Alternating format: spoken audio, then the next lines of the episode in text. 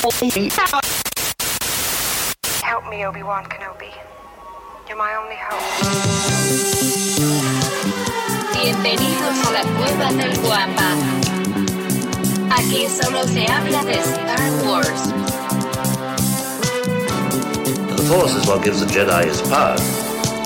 It's an energy field created by all living things. It surrounds us, penetrates us, it binds the galaxy together. It's a trap! We would be honored if you would join us.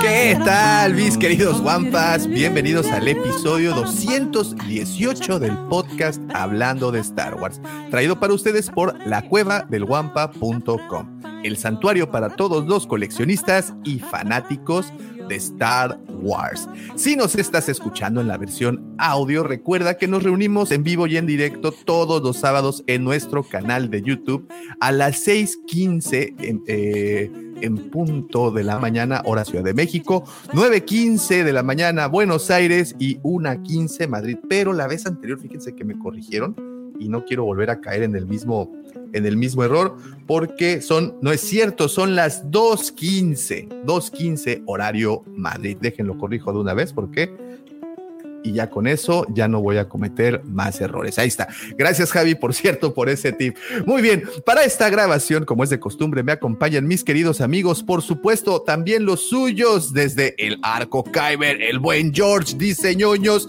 el buen Vic, desde Arma tu propio canon el profesor Robbie, el buen Pepito y por supuesto el segundo sol de Tatooine, el Chepe Chepe de Mos Eisley, el niño bien de Canto Byte, ahora conocido también como el extracto de mitosaurio. Él es mi querido amigo, mi hermano, arroba Lucifago. Adelante, Pepe. Yo también tengo mi propio canal, güey. Se llama Hablando de Cómics, güey. Que te acerques al micrófono, güey. Estoy Buenos cerca. días tengan todos ustedes, señores. Espero que se encuentren perfectamente bien en esta linda mañana de sábado tempranito. Estamos trayéndoles esta chulada de programa con estas bellezas de muchachos que tengo aquí. Pura sabiduría del profesor y la bola de irreverentes muchachos que nos acompañan. No, tocayo, ni lagas de todos porque son re irreverentes, son re groseros, albureros, y el único que se destaca de todas ustedes, bola de groseros, es el profesor. Entonces, no me vengan a decir. Espero que estén muy bien, que hayan tenido una semana productiva y que estén listos para escuchar cosas interesantes, cosas útiles, cosas maravillosas sobre nuestro queridísimo universo de Star Wars. Gracias por estar aquí, jóvenes. Muchísimas gracias, Lucifer. Y también quiero agradecerle a todas las personas que ya hacen el favor de seguirnos a través de nuestras diferentes redes sociales. Como saben, nos encuentran como la Cueva del Guampa, Guampa con G de Guerra de las Galaxias, y estamos en todas y cada una de ellas subiendo contenido especial y exclusivo diseñado para que te entretengas. También los invito a unirse a nuestros dos grupos para continuar esta y otras conversaciones. Uno de ellos es Legión Guampa, es nuestro grupo de WhatsApp en donde todos los días, literalmente a todas horas, se platica de temas geek, de temas ñoños. Si te gusta la fantasía, la ciencia ficción, el horror, ese es el sitio para estar y platicar con otras personas de todo el mundo. Así es que si te quieres unir a nuestro grupo, puedes hacerlo enviándonos un mensaje directo a cualquiera de nuestras redes y con todo gusto te compartiremos el enlace que te llevará directititititito y sin escalas a ese maravilloso grupo. También tenemos un grupo en Facebook, se llama Nación Guampa. Si quieres enfocarte más al coleccionismo de figuras de acción hechas para Star Wars, ese es el grupo en donde tienes que estar. Así es que para unirte, lo único que tienes que hacer es buscarnos ahí en Facebook, contestar un par de preguntitas y ya estás inside. Recuerda, Nación Guampa. Entonces, ahí está, señores. Esos son todos los anuncios parroquiales del día. Nada más le pongo salvar a esto porque ya me habían corregido, fíjate, de que el horario de Madrid lo tenía, lo tenía ¿Cómo equivocado. No, ¿Cómo no sabes el horario de Madrid, Daumático? Pues ni que vivieras no en sé, otro continente. Pues se me va, güey, se me va de repente. Oye, y, está bien interesante ese tema de, tu antenita que funciona bien. Está bien, de verdad que ahora entiendo por qué el tipo tiene tanto dinero. Eh, les platico que me llegó una antena de Starlink, la empresa de telecomunicaciones del señor Elon Musk. Y lo que más me llamó la atención es que normalmente lo que sea que compres hasta una televisión o lo que sea, acabas configurándole algo. Güey, aquí no tuve que mover nada, literal, así lo conecté a la luz y ya estaba eh, conectado a internet, lo cual me pareció pues digo, Oye. para uno que no es un técnico como, o alguien que tiene estas habilidades como el Pepe o el Tocayo, esta gente ya sabes que está como gente terrenal, digamos, en lo que a tecnología se refiere, es muy bonito, llegas y conectas, no como George, que pues, George lo sabe todo, güey, pero uno que es un verdadero pelana en ese sentido, eh, se agradece que te lo hagan todo muy fácil y muy sencillito. Oye, y, hablando del señor Helio Musk, eh, ¿qué opinas o qué opinan de, su adquisición? Obviamente, bueno, ya sabemos que eso ya pasó hace ya tiempo, de su adquisición de Twitter, pero de estas reglas que pues ya no está llevando, ya no es tan estricto como solía ser Twitter, y pues ahora tien- tienes un poquitillo más de libertad para expresarte.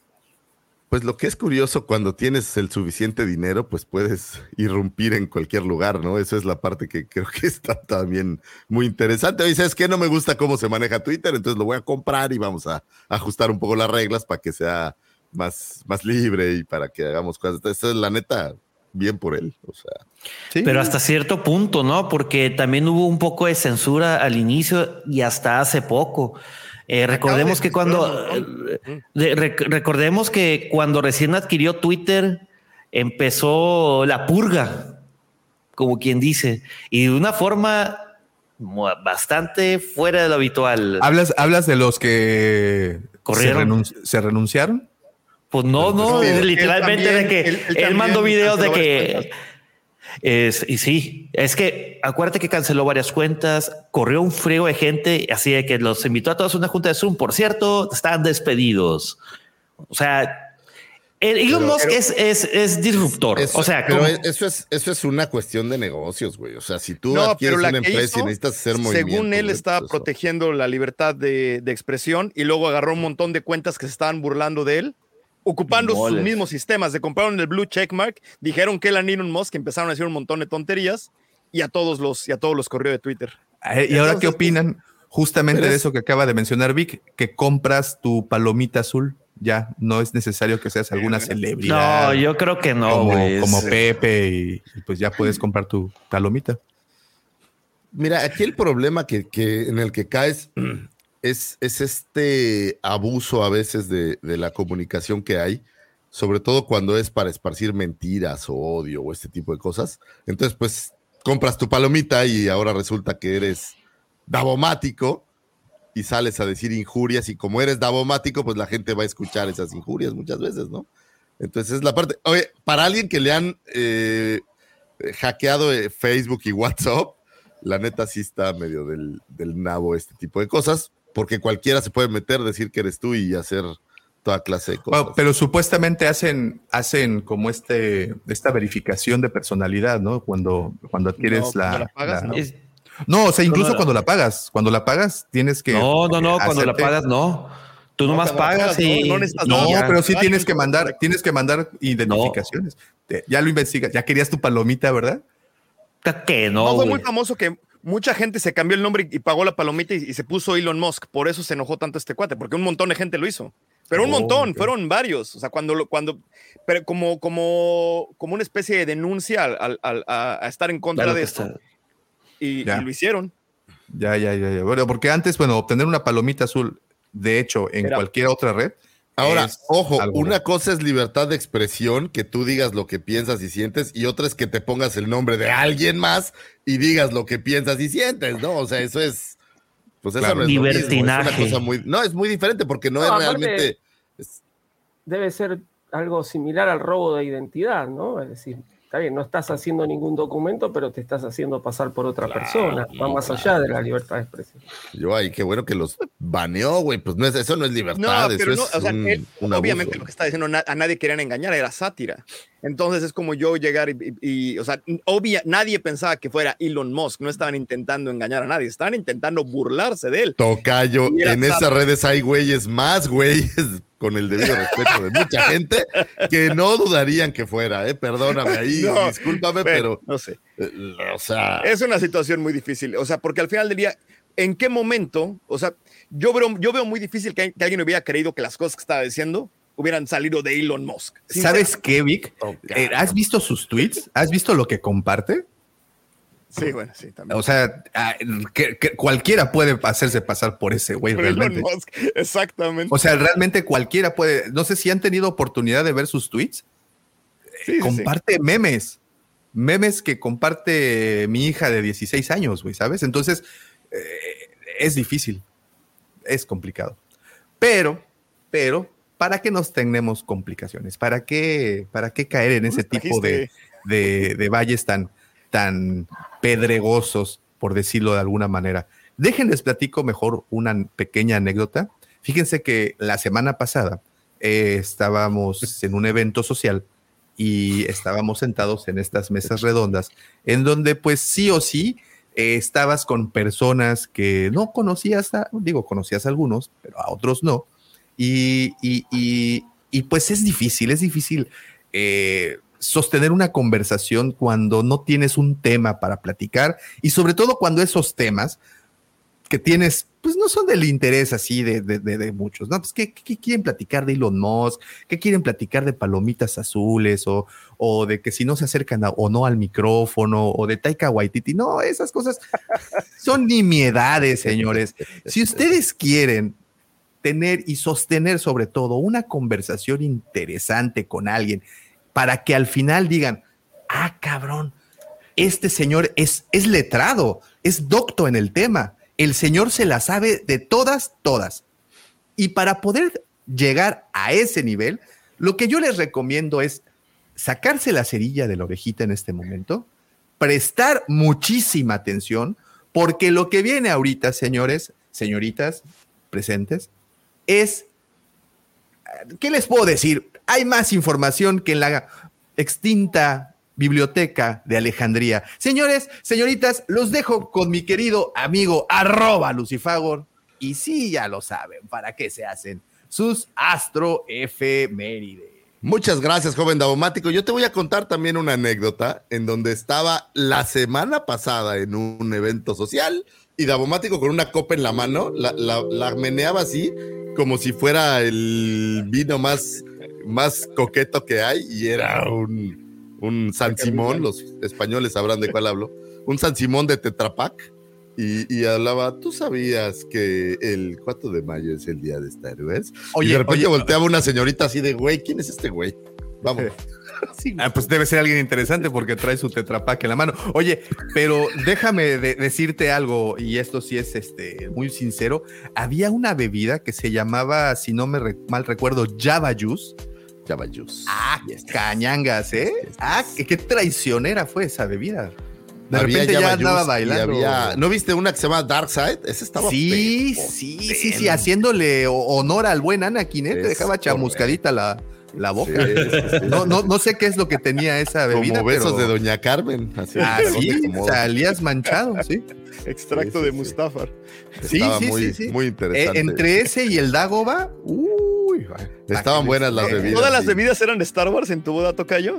Eh, los cócteles de, digamos, cuando inició el evento, eh, Eran había seis, seis cócteles de Star Wars. Entonces era, estaba divertido, la verdad. ¿De dónde bueno. lo sacaste? ¿Del libro de los bebidas de Star Wars? No, fíjate que le voy a mandar un abrazo al señor Federico que nos echó la mano eh, con el evento y son invención de, de mi, mi chef. Oye, voy a decir mi chef personal, pero la verdad es que no, porque me cobró un chingo el cabrón. Y este. no, ah, no, ¿tú, no, crees, un- ¿tú crees que los chefs personales trabajan de a gratis o qué, güey? Exactamente. Sí, ¿no? No, por eso es No, menos que ya personal, comprobé güey, que el personal cobra caro.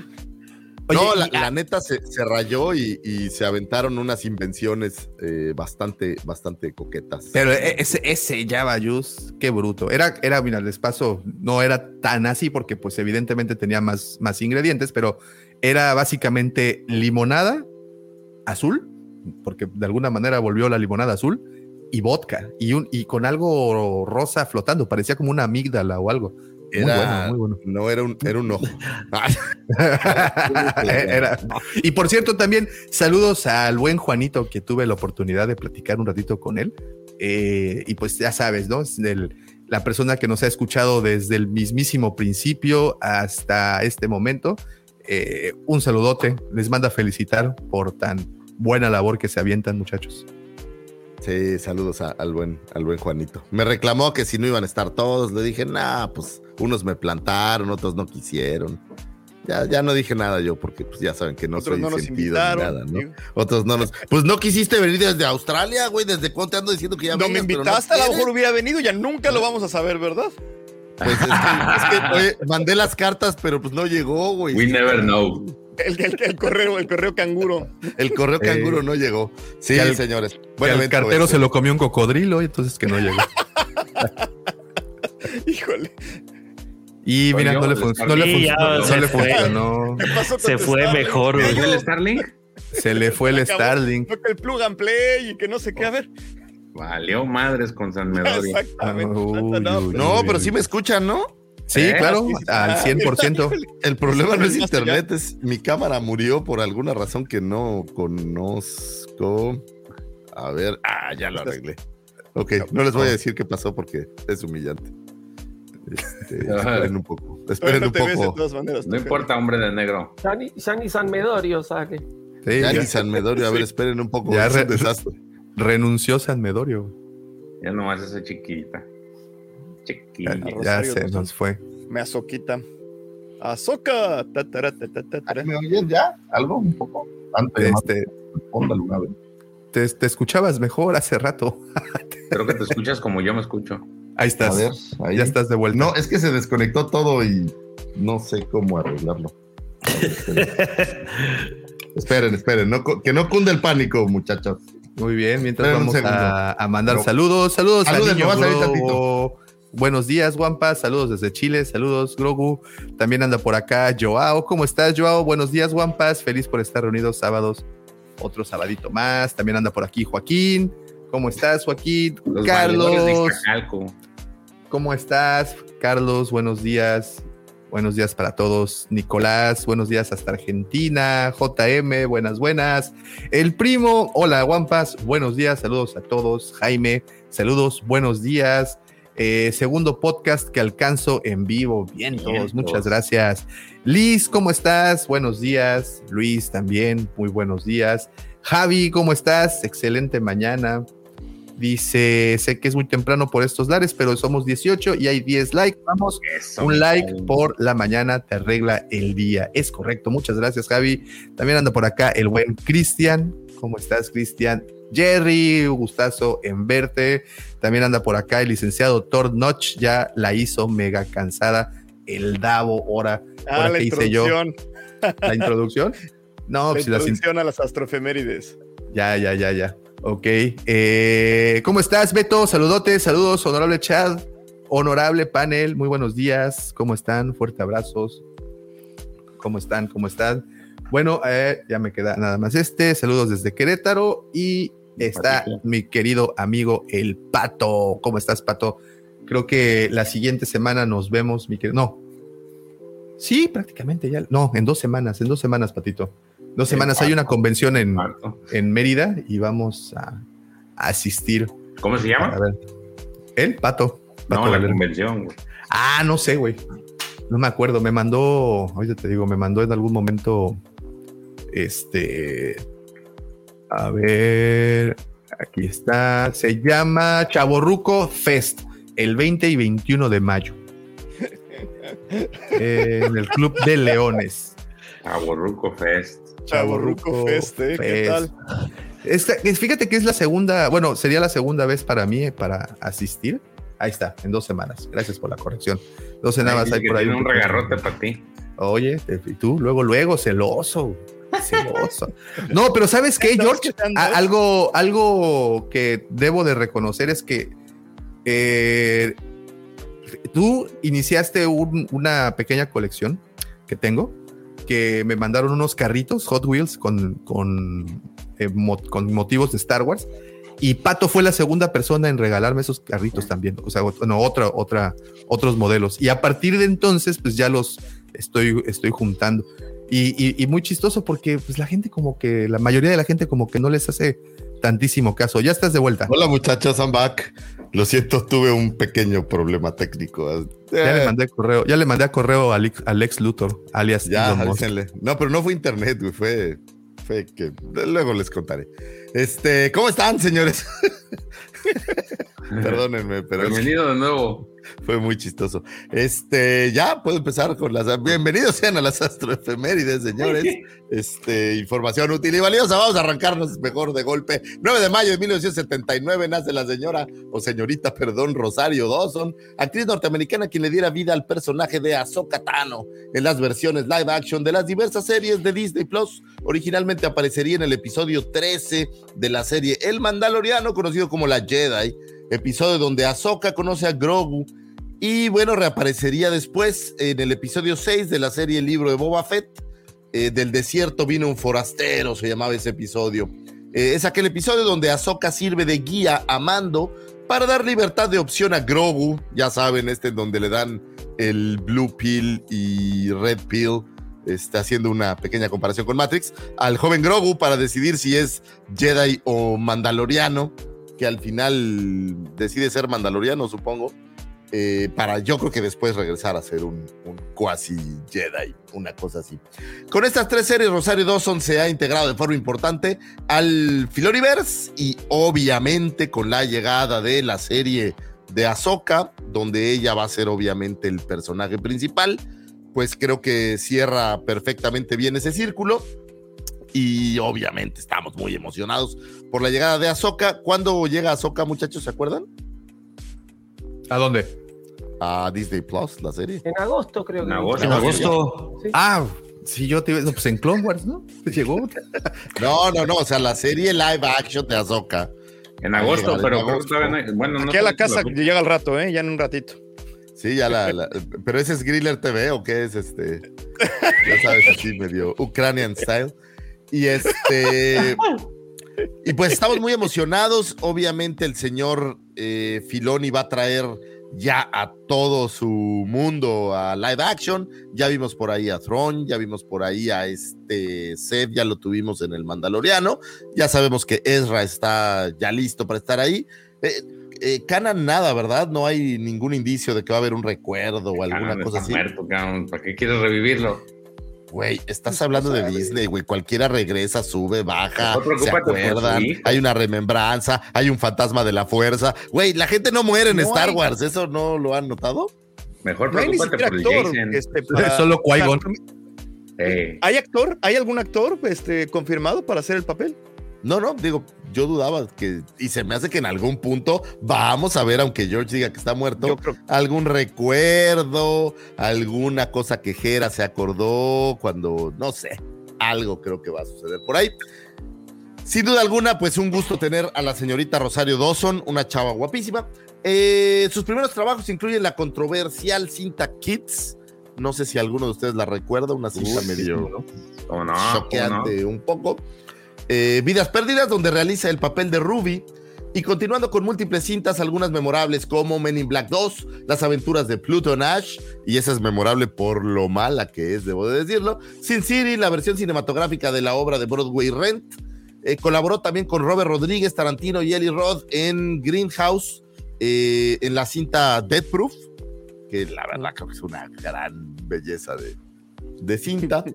Eh, por ahí aparecen Peter en Percy, Percy Pero Jackson. Death Percy Proof, Jackson, Death sí. Proof es la de Death Proof es la de Tarantino, Es la, ¿no? La de Rodríguez Sí. es la de Planet Terror. Sí, pero acuérdate que Greenhouse era como este. ese, ese era la- el, el cine, ¿no? era, era este- ajá, como este grupo. Ajá, ajá, exactamente, No sé cómo pero- llamarlo, ¿no? Eh, Pero ella es- que, era- es que eran dos películas back to Eran back. Entonces, exactamente. en teoría, Grindhouse era eh, como que el cine. Las dos películas supuestamente las estás viendo dentro de un cine de los de autocinemas.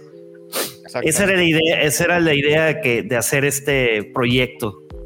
Pero ella sale en la película de Tarantino, era lo que estaba diciendo, porque ella, ella no sale en Planet Terror, sale en el otro, En sale en, en Death Proof, y Death Proof es de Tarantino. De- de- pues, sí. Correcto, sale en Dead Proof. Eh, también la pudimos ver por ahí en El Guardián del Zoológico, una cosa muy memorable. La serie de Iron Fist y la chulada de Zombieland, Tiro de Gracia.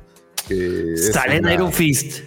Sale en Iron Fist de. Sale en un montón de. de Yo no sale en vi Iron- Iron y Fist, también entonces sale en no la de. Daredevil, salen todas, Salen casi todas las de esas. En todas las de Netflix. todas Puta, es que no- nunca las vi, güey. Iron Fist se me hizo malísima, güey. Sí, Daredevil Ah, es- era Daredevil de las bien más chidas.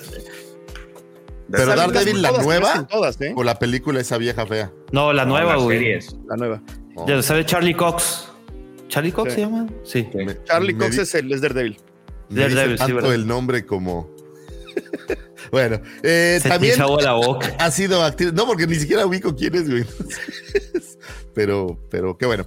Eh, también apareció, eh, ha dado su voz principalmente en muchísimos eh, trabajos de doblaje, pero principalmente es la voz de la Mujer Maravilla para DC Comics en los materiales de DC. Entonces, pues eh, muy chambeadora la señorita Rosario Dawson, una chulada de, actriz. Y bueno, pues nuestra soca personal ya lista para eh, lanzarse en agosto de este año la serie. Le mandamos un gran abrazo a la señorita Rosario Dawson, donde sea que se encuentre. Esperemos que sea grabando más escenas de Azoka 2 o la live action de Filoni. ¿Ustedes creen que la live action de Filoni es algo que ya se está haciendo o solo es este rumor que quedó ahí perdido? ¿Qué opinan? Pues a mí lo que me saca de punto y aparte, perdón, quiero hacer un punto aquí. Qué, buen, qué bueno es casteando Filoni. No sé quién sea su director de casting, pero es un dios del casting. Qué bárbaro. Hace, hace trabajos espectaculares porque esta es Ahsoka. O sea, en serio, le dieron al 100. Y creo que casi todo lo que han casteado ha estado increíble. O sea, este Pedro Pascal con el Mandalorian, cuando lo escuché, dije, ¿qué? Y Con luego, ella la es que al voz, al- excelente. a un fan que ya ves que subió su foto ahí, hizo su, sus pininos para poner la soca y la vio Filoni y por eso le gustó. ¿Ah, neta? Sí, Sí. a lo mejor, pero pues. No, y, y bueno, y Boca Tan, que yo No, sé que era lo cuenta, güey, pero aún o sea, así. e- ella está literal dice que es por eso. perfecto. Qué Oh, interesante. wow. Bueno, pues, Pero pues, como quiera que sea, funciona increíble. O sea, Boca Tan se me hace un casting 10 de 10. Este, increíble. pues sí, Oye, señorita, hay, hay algo redundante. Eh, ¿Cuándo, cuándo cumple años Rosario Dawson? el 9 de mayo. 9 de mayo. ¿Por qué? No, porque hoy cumple, eh, digo, de tus efemérides, me imagino que te es las de hoy, ¿no? ¿O las dijiste la semana pasada? La semana pasada, Pepe, hoy ya. Hoy ya es hoy. pasado. Hoy ya sucedió. En, el- en la, en la podcastósfera, hoy es mañana, pero no es hoy. Acuérdate que esto sale el lunes. Eh, ah, Entonces, pues no, no traigo efemérides efemérides son de la siguiente semana. porque son de la siguiente semana. Hemos hecho esto 200 programas, Pepe, entonces. 18. Sí, siempre me 200. había preguntado por qué hasta el sábado, güey. Decía, pero si la gente que está ahorita, o sea, ¿qué pedo, güey? No, güey, pero- Oye, no, no pongas en que- duda tu magna cum laude, güey. O sea, sí te acuerdas que originalmente era un podcast que sale los lunes y así, ¿no? Sí. sí. Uy. Muy bien, sigamos, señores, con el 10 de mayo de todos los años. En México se celebra el Día de las Madres. La festividad se remonta a la Grecia antigua. El Día de las Madres se celebra en honor a Rea, conocida como la madre de los dioses. Durante el siglo XIX hubo algunas propuestas para dedicar un día a homenajear a las madres, pero no fue sino hasta 1907 cuando Anna Jarvis, eh, nacida en Filadelfia, Estados Unidos, se reunió con un grupo de amigos y les planteó el reto de trabajar para que se estableciera una fecha para esta celebración. A partir de este momento comenzó una campaña para hacer que las autoridades accedieran a la petición y pronto se unieron amigos, vecinos y conocidos para que esto fuera realidad. Para 1908 se celebró la primera ceremonia no oficial para conmemorar a las madres en una iglesia metodista de Grafton, Virginia. El evento tuvo lugar el 10 de mayo del citado año y acudieron 407 personas eh, al evento, 407 mamás. Y desde entonces, bueno, pues se ha estado celebrando el Día de las Madres este 10 de mayo. ¿Y qué sería de este mundo sin nuestras queridas madres? aprovecho para mandarle un besote a mi jefa, a mi madre, a mi suegra, a mi vieja, les mando besos a todas esas hermosas madres, a todas esas lindas madres que nos dieron, que nos dieron vida, pues las adoramos y las queremos porque no hay nada más maravilloso que, que tener una hermosa madre y cómo, cómo saben las madres, lo saben todo, es impresionante. Yo cada vez que veo a mi mamá me sorprendo de esa sabiduría y, y, cómo me aguantó por tantos años, no lo entiendo todavía, pero se lo agradezco con todo el corazón, señores. Denle un besote a sus jefas, abrácenlas, apapáchenlas, eh, denles mucho cariño y háganles sentir que es maravilloso ser eh, el, el hijo, al menos hablo por mí, de una mujer como mi jefa. Madre mía, te amo con el alma. Y pues festejenla, señores. ¿Cómo festejan el Día de las Madres allá en Australia? Eh, Tocayo, ¿sí se hace algo? aquí no coqueto lo no celebran el 10 de mayo, lo celebran el domingo, creo que es el segundo domingo de cada de mayo, por ley. Entonces, pues nada, igual que todos, igual que todos, flores, chocolates y restaurante. Común y corriente, pero sí, igual sí se celebra igualito. ¿Y allá, profesor, allá en el sur, cómo celebran? Sí, también. Generalmente sí, es, es un segundo domingo, creo que de octubre.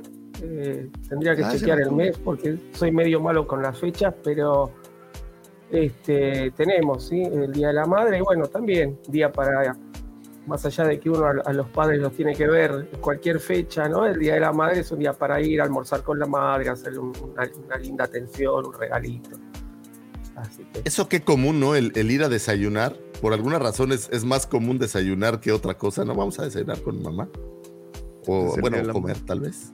acá en Lo peor general... cuando tienes hijos es que te enjaretan el comprarle el regalo a tu esposa. Entonces, ah, También. que la fregada. Sí, es. ¿Ya compraste el Y regalo? el día del padre también, no te preocupes, güey. Le pides lana a tu papá para comprar su regalo, güey. Eso está peor todavía. Y ya lo Sí, sé. sí y además tienes que decir qué quieres, porque no, ya yo no sé qué quieres. A ver, tú diles a los niños qué quieres para que te lo Oye, y nunca quedas bien con, con, con el regalo de tu mujer, ¿no? Así de, ay, esto, híjole, es que esto no lo quería. ¿Guardaste el recibo? Nada, más te preguntan así, oye, está bonito, ¿me guardaste el recibo? Sí, sí, sí. Ay, no me quedó. Chale. Entonces, Pero espera, bueno. y, y- entonces te van a preguntar cuál recibo y tú es el momento que dices, esta. Hijo de tu Y ya sales victorioso, güey. Sales victorioso. Exacto, así pasó, así en mi mente siempre pasa eso, Davo. Así es, hay aplausos, no hay pleitos. Eso es una chulada. Señores, pues feliciten a sus madres, denles un abrazo, denles mucho cariño. Es una fecha eh, linda para papachar, para estar con ellos, para recordar que nos dieron vida y todo lo que sufrieron para traernos a este mundo, porque ah, qué complicado es eso de traer hijos al mundo y más aguantarlos durante tantos años. A mí, de verdad, a veces me sorprende cómo mi madre ha aguantado tantas loqueras. Besos, madre, si nos estás huyendo, te amo mucho. Eh, un 10 de mayo de 1937 nace Jonas Hells, escritor de múltiples episodios para la serie Young Indiana, que por los años 90 llegaba a la televisión, incluyendo el mítico The Adventures of John Indiana Jones, Spring Break Adventure, es decir, ese capítulo en donde Indiana Jones se iba de Spring Break. Es una cosa bellísima. Eh, para 1916, Indiana conoce a Pancho Villa. Sí, estoy hablando Pancho Villa, el libertador, eh, vamos a decir libertador el, el guerrillero mexicano. Y posteriormente, eh, de conocer a Pancho Villa, eh, este eh, escritor, Jonas Hells, después de escribir ese mítico episodio, eh, digo, lo trajo porque de verdad es mítico que Indiana Jones haya tenido un sprint break, es una belleza. Posterior a esto, se juntó con George Lucas para pulir el guion del episodio 2, El ataque de los clones. Y bueno, pues después de eso se ha dedicado a hacer los guiones para Lego, todos los guiones que vemos para los videojuegos de Lego, eh, para The Complete Saga, para Lego Star Wars, el videogame, para Lego Clone eh, Wars y para Lego Star Wars Skywalker Saga, son escritos por eh, Jonathan Hale. So, este tipo, no sé si el humor como tal de estos guiones es, es lo que él trae o si eso es el, porque eso viene seguramente de alguien dentro del Lego o cómo creen que funciona esto, porque el humor del Lego es, es cross franquicias, ¿no? O sea, este mismo humor lo tiene Batman, que lo tiene Star Wars, que lo tiene eh, cualquier otra de las series. Pero lo que no estoy cierto es si este humor lo trae, por ejemplo, él, Jonathan Hills, que escribe los guiones de Star Wars eh, en los videojuegos o si hay alguien detrás que se esté encargando de hacer estas bromas. ¿Cómo funciona normalmente en la comedia? Eh, profesor, si es que existe No, algo como en general tal. trabaja un grupo de guionistas, ¿no? donde hay uno que por ahí hace la, la línea principal y después los otros que colaboran van agregando los sketches y demás. No, no es que todo el guion lo hace una sola persona. Entonces seguramente este, hay una, una premisa de, de la empresa que hace los, los juegos de Lego y pa- para, este tipo de humor y trabajan siempre con un, con un- Habría que ver bien en los créditos, pero seguramente hay, hay un equipo estable de guionistas que son los encargados de, de hacer toda esta línea humorística. Luego De tienen rep- consultores también, tienen a una persona que literalmente se, en- se encarga en que esté, e inclusive checan que no se contradigan entre ellos unos y otros o que se contradigan con otra cosa que ya dijeron y hasta checan que la pieza sea la correcta, le ponen un montón de cosas esos consultores y ganan muy bien, cuates. Pues es que es un gran trabajo. Si tú ves todas las películas, la película de Lego per se, eh, o todas las, las películas que ha habido de los diferentes eh, franquicias legolizadas, voy a decir, pues guardan cierto. Si ves Ninjago, o sea, todas guardan como este misma tesitura que me queda claro que, que debe de haber alguien, un story group. A lo mejor contrataron a Pablo Hidalgo para hacerlo, profesor. ¿Quién sabe? No, no? seguramente no. Está saliendo bien. Ryan Johnson para que las no. dirija. Levantó la mano y le dijeron, no, güey. Ah, esa es la broma. bueno, yo, yo- yo no sé de eso, discúlpenme. Eh, pues así es, feliz cumpleaños al señor Jonathan Hells, quien nos ha traído muchísimas sonrisas gracias a los videojuegos de Lego. Un 11 de mayo de 1942 nace Terrence Shen McGovern, actor de doblaje quien realizara el diálogo de diversos Stormtroopers durante la trilogía original. Probablemente el diálogo más importante fue en la escena de New Hope, donde repite las palabras de Obi-Wan Kenobi, donde Alec Guinness, eh, quien utilizando un Jedi Mind Trick, le asegura que These aren't the droids you're looking for. Y entonces él repite, These are, bueno, para el español, estos son, no son los droides que estás buscando, y esa es su gran frase. O sea, imagínate tener una frase en Star Wars que te haya hecho parte del universo. Está muy bonito. Eh, así como algunos pequeños detalles eh, de algunos otros de los droides, pocas palabras. Los droides hablan muy, los, perdón, los Stormtroopers hablan muy poco dentro de, de New Hope. Sin embargo, bueno, pues usaron a Terrence para, para hablarlos. Eh, también actuaría en American Graffiti como Mr. Wolf, en THX 1178 como el anunciador, así como múltiples videojuegos de Star Wars Jedi Knights, eh, Star Wars Trilogy Arcade, Star Wars Rogue Squadron, Star Wars Droid Works, Star Wars Jar Jar Journeys. Ese nunca lo jugué. ¿Alguien jugó Star Wars Jar Jar Ni Journey? sabía, sabía que existía Jar Jar Jones. La verdad yo tampoco lo sabía, lo voy a decir con honestidad, solo porque el año pasado ya había hablado de esto. Eh, X-Wing Alliance, Force Commander, Episode 1 Battle of Naboo, eh, Galactic Battleground.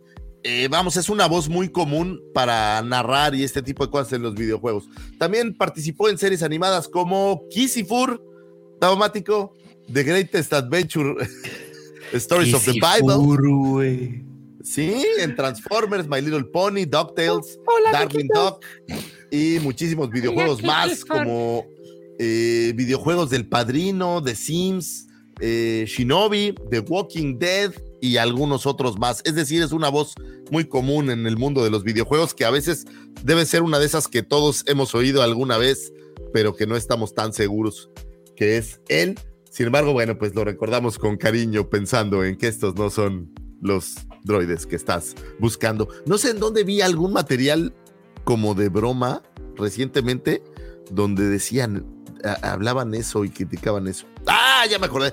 No, estaba jugando Jedi Survivor y tiene este Mind Trick que no me acuerdo que lo tuviera antes. A lo mejor sí estaba en, en Jedi Fallen Order, yo No, la verdad no me acuerdo.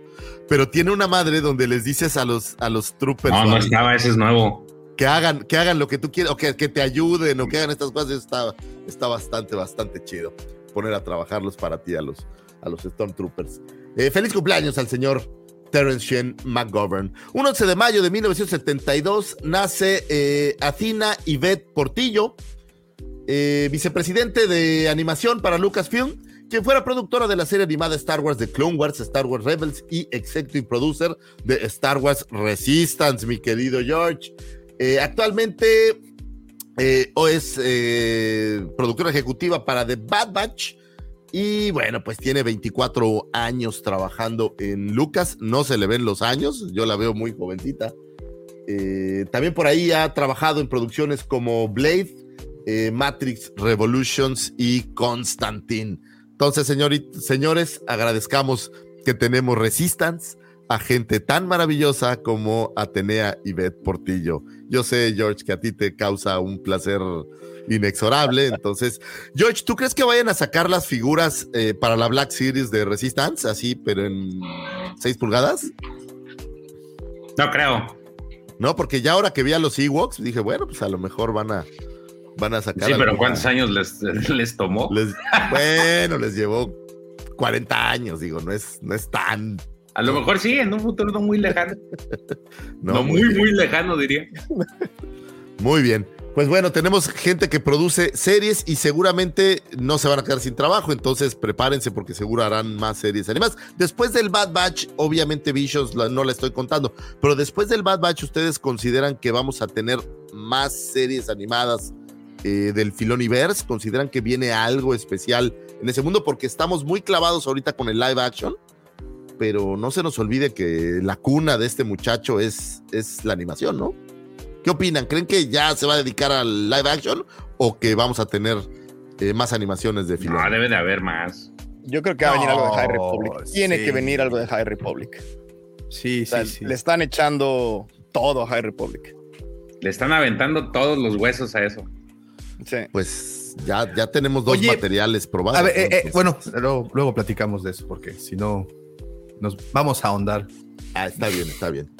Muy bien, bueno, señores, pues eh, un abrazo a la señorita Atenea y esperemos que sigan haciendo buenas, buenos materiales. El 12 de mayo de 1983 nace Domhnall Gleeson, actor irlandés quien diera vida al personaje de Armitage Hawks en el episodio 7 de Force Awakens y en The Last Jedi, así como en The Rise of Skywalker. Sirvió como general en las Fuerzas Armadas de la Primera Orden durante la Guerra Fría y el conflicto subsecuente con la Resistencia. Al ser un miembro, estoy hablando de Hawks, ¿eh? no del actor, al ser un miembro del alto mando, Hawks respondía directamente al gobernante de la Primera Orden, al líder supremo Snoke, otorgándole una autoridad mucho mayor de lo que su rango indicaba. O sea, él era un chalán, pero oye, es ese chalán al que le dices, güey, haz esto, haz aquello, y ya todo el mundo lo respeta porque es, porque es cercano a Dios. O sea, es como cuando Davomático me manda a la tienda y los de la tienda me dicen, ah, ¿te mandó Davomático? Sí, güey, lo que tú digas. Adelante, ¿no?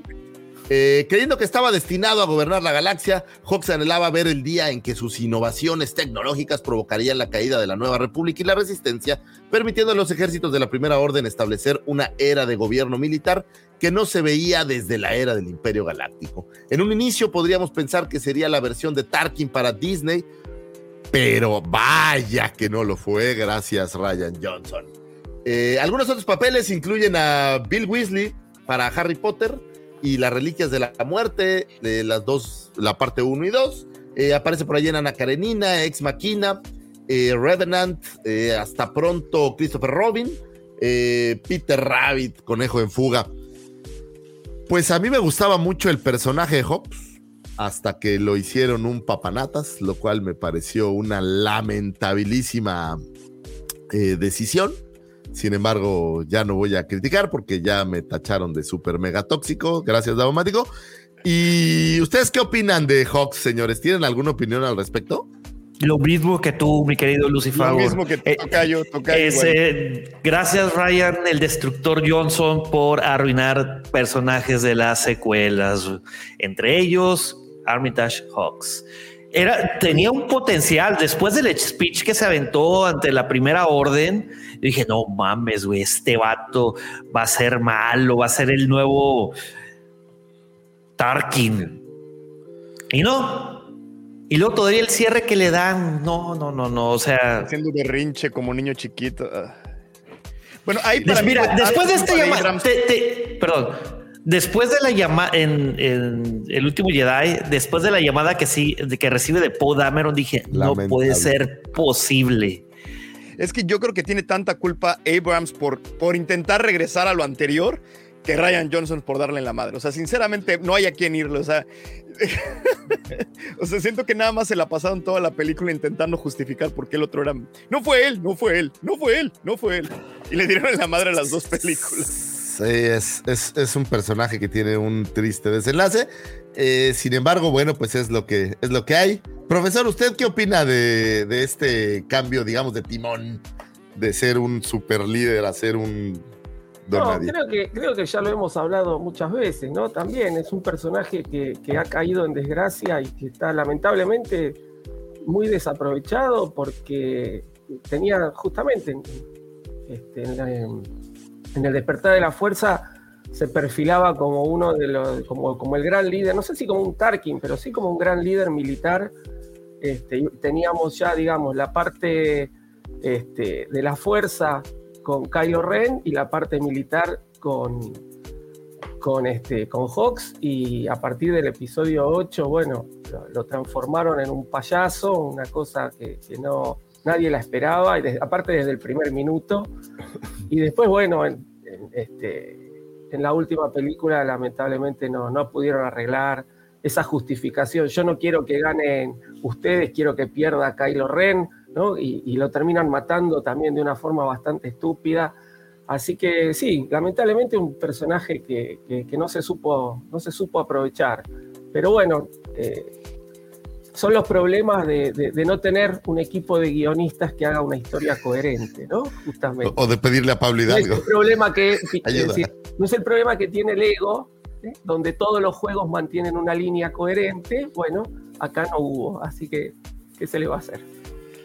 Así, George, ¿lo vas a defender? Es lo que estoy sintiendo. No, fíjate que quiere, quiere como que en, en aras de, de poder limpiar el nombre de los, el apellido Gleason, acabamos de ver a su hermano en la serie de The Mandalorian, a Brian. No, a su papá. su ¿no? papá. No, su hermano. hermano. Ah, ya, ya, ya. su El actor. es hermano, Eso dije, pero la hace su papá. Limpiar el, el nombre del actor.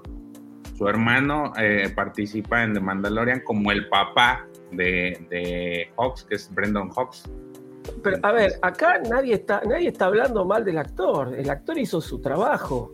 ¿no? Este, Sí, pero usted ya sabe que hay gente que se brinca. Bueno, las pero hay gente, la- esa gente no sabe distinguir, no sabe, esa gente no sabe distinguir la vida real de la ficción, entonces mucho no se puede hacer. Nosotros estamos hablando de un personaje y el actor eh, es un actor que ha, ha demostrado. Es muy bueno. Nos dio un poco el, el currículum de.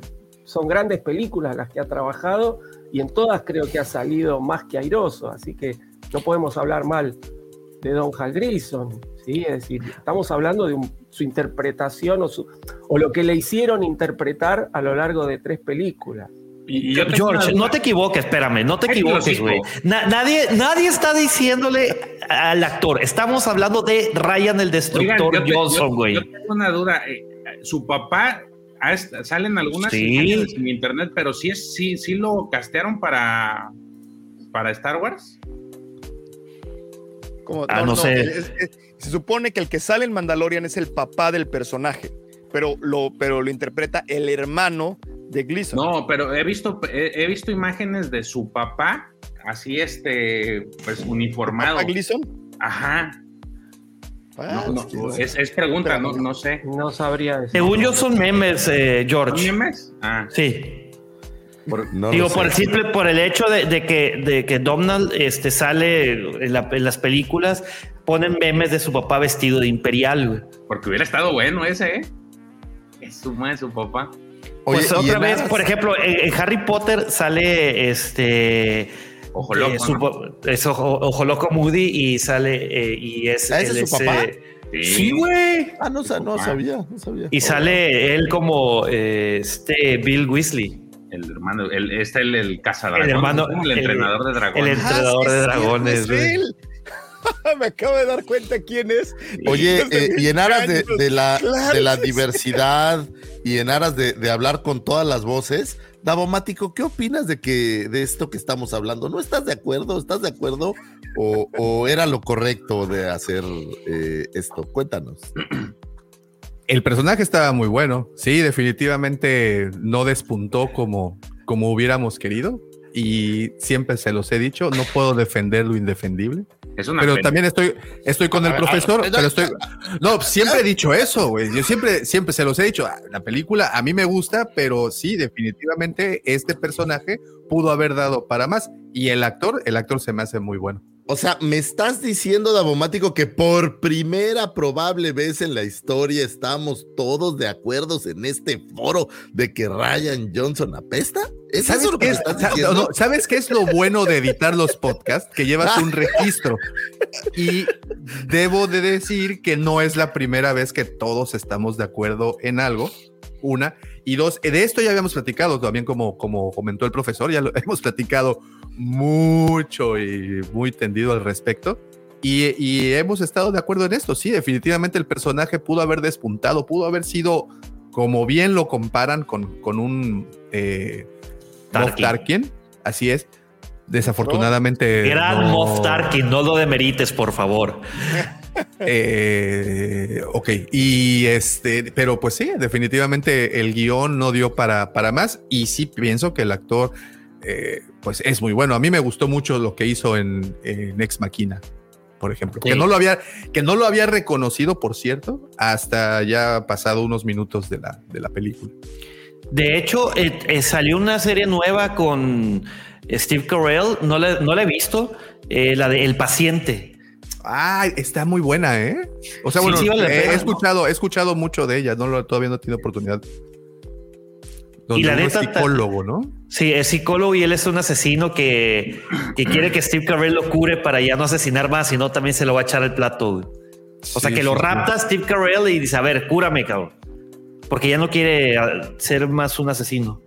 La neta, a mí me gusta ese actor en la película. Sí, me gustan las chick flicks en la película que se llama About Time, que sale este con esta. del. Sí. De Chiqui Baby. Strange, ¿no? ¿Cómo se llama? ¿Sí es esa, no? Es la de About Time. Ajá. Sí, que sale la- esta. Ay, güey. Rachel McAdams. Eso, Y sale con un, Sí. increíble Bill Nietzsche también. Y Margot Robbie también sale. O sea, tiene un buen cast. Una güerilla, no, así, así. ¿No? ¿No sale? La verdad No, es Vanessa Kirby, güey. Es la que sale en Fast and Furious. Como la hermana de Jason Statham. Muy bien, pues feliz cumpleaños al señor Domhan Gleason, eh, donde quiera que se encuentre. Un 12 de mayo del 2003 es fundada Lucasfilm Animation. Lucasfilm Animation es una división de Lucasfilm creada en 2003 para enfocar y producir contenido animado, videojuegos y televisión. Lucasfilm Animation fue la encargada de Star Wars The Clone Wars, la serie de televisión, así como Star Wars Rebels, Star Wars Detours, que nunca vio la luz, eh, Forces of Destiny, Star Wars Resistance, así como diversos materiales para Disney Plus. Es decir, se diversificaba un poco Disney para especializarse en el tema de la animación y es gracias a ella y a la señorita productora Atenea que acabamos de ver, eh, dentro de obviamente muchas personas más, que tenemos Resistance. Entonces me da, me da gusto, me da gusto poder hablar bien de Resistance, George, para ti Gracias, y para toda la gracias, gente que es Gracias. que es fanática de esos bonitos materiales. Señores, un 12 de mayo del 2022 tuvimos la oportunidad, porque esto no se da en todos los, los días, ¿no? De tener el seguimiento de la llegada de esta chulada de muchacho conocida como Baby Griller, Con- nuestro querido, eh, voy a decir, sobrino putativo de este programa, que tuvimos la oportunidad de verlo llegar. eh, oye, casi, casi como de Truman Show, ¿no? Así todo el, el seguimiento y demás, lo cual es, es maravilloso. Y mi querido Pepito, desde aquí le mandamos un abrazo a tu pequeño, eh, que esperemos esté. Que la fuerza lo acompañe siempre. Así es, que la fuerza De lo hecho- acompañe y bueno. ¿Se acuerdan que le transmití en vivo así cuando recién nació? El, el- sábado. Bueno, él nace en, un jueves y el sábado me colé el programa para enseñarlo aquí en vivo a la transmisión. Cuando todavía estaba en maternidad, chiquitito, chiquitillo. En múltiples ocasiones lo tuvimos de invitado. Pepe hablaba y estaba Baby Griller atrás escuchando. Eh, escuchando con mucha seriedad, aunque yo creo que estaba dormido, pero. pero No, no, estaba muy que estaba- atento, estaba No, muy sí estaba atento. sí estaba atento. Sí, estaba atento. sí. Oye, lo peor es que sí estaba atento porque decía algo Pepe y le hacía. Ay, obvio no. Entonces, ya sabes estas cosas. Oye, pues mira, desde muy chico está, ha sido adoctrinado en los caminos de la fuerza. De hecho, salió del hospital portando el traje de Vader. Oye, está bien. Ese niño va a ser Wars y pase lo que pase. No le va a quedar de otra, más que amar Star Wars o odiar Star Wars. Salga Treki, ¿eh? ¿Qué vas a hacer? Pues salió el abuelo, güey. Mi papá es tricky. Híjole. Entonces, le sal- tú le saliste Warsi a tu papá, entonces. Exactamente. Eres la oveja Es negra mi de la papá- familia. El árbol se No, torció a- con el grillo. A, a mi papá le gustan ambas series, pero él se decanta más por Star Trek. Digo, por, por algo me gusta Star Wars. Digo, lo he platicado eh, incontables veces de que eh, algo que añoro, o sea, mi uno de mis recuerdos más felices de la infancia es aventarme la trilogía original eh, con mi papá cuando yo tendría algunos cinco años. Porque les ¿Se gusta, le gusta. que en una de esas hubiera un cameo de Star Trek en Star Wars, en alguna serie o algo? No, se incendia el internet, güey. Sería una cosa disruptiva. Que le dieran la fuerza a Leonard, a Leonard Nimoy. Híjole, Imagínate, sería una- Imagínate un eso, que de repente Leonard Nimoy le hiciera así agarrar una escoba. Pues ya, Imagínate, ya, no se puede, güey. Leonardo Sería DiCaprio ya no interesante. está en el plano no sé, ya- terrenal. ya se petateó, pero bueno. Acuérdate Pero, ya- pero en William Shatner todavía. William Shatner. Ah, pero no, William Shatner no lo veo como Jedi, lo veo a, a más a Leonard Nimoy. ¿Cómo se llama el, el actor Pero que William Shatner también ya, ya fue, ¿no? No, todavía vive. No, se, se murió. No, según No. yo ya se fue. No, William No. Shatner, no. ¿No? Fue al No. espacio y todo el año pasado. Sí, fue el año, fue a la estratosfera, güey, y regresó. Oh. Ahí no Pues muy bien. Feliz cumpleaños, Baby Griller.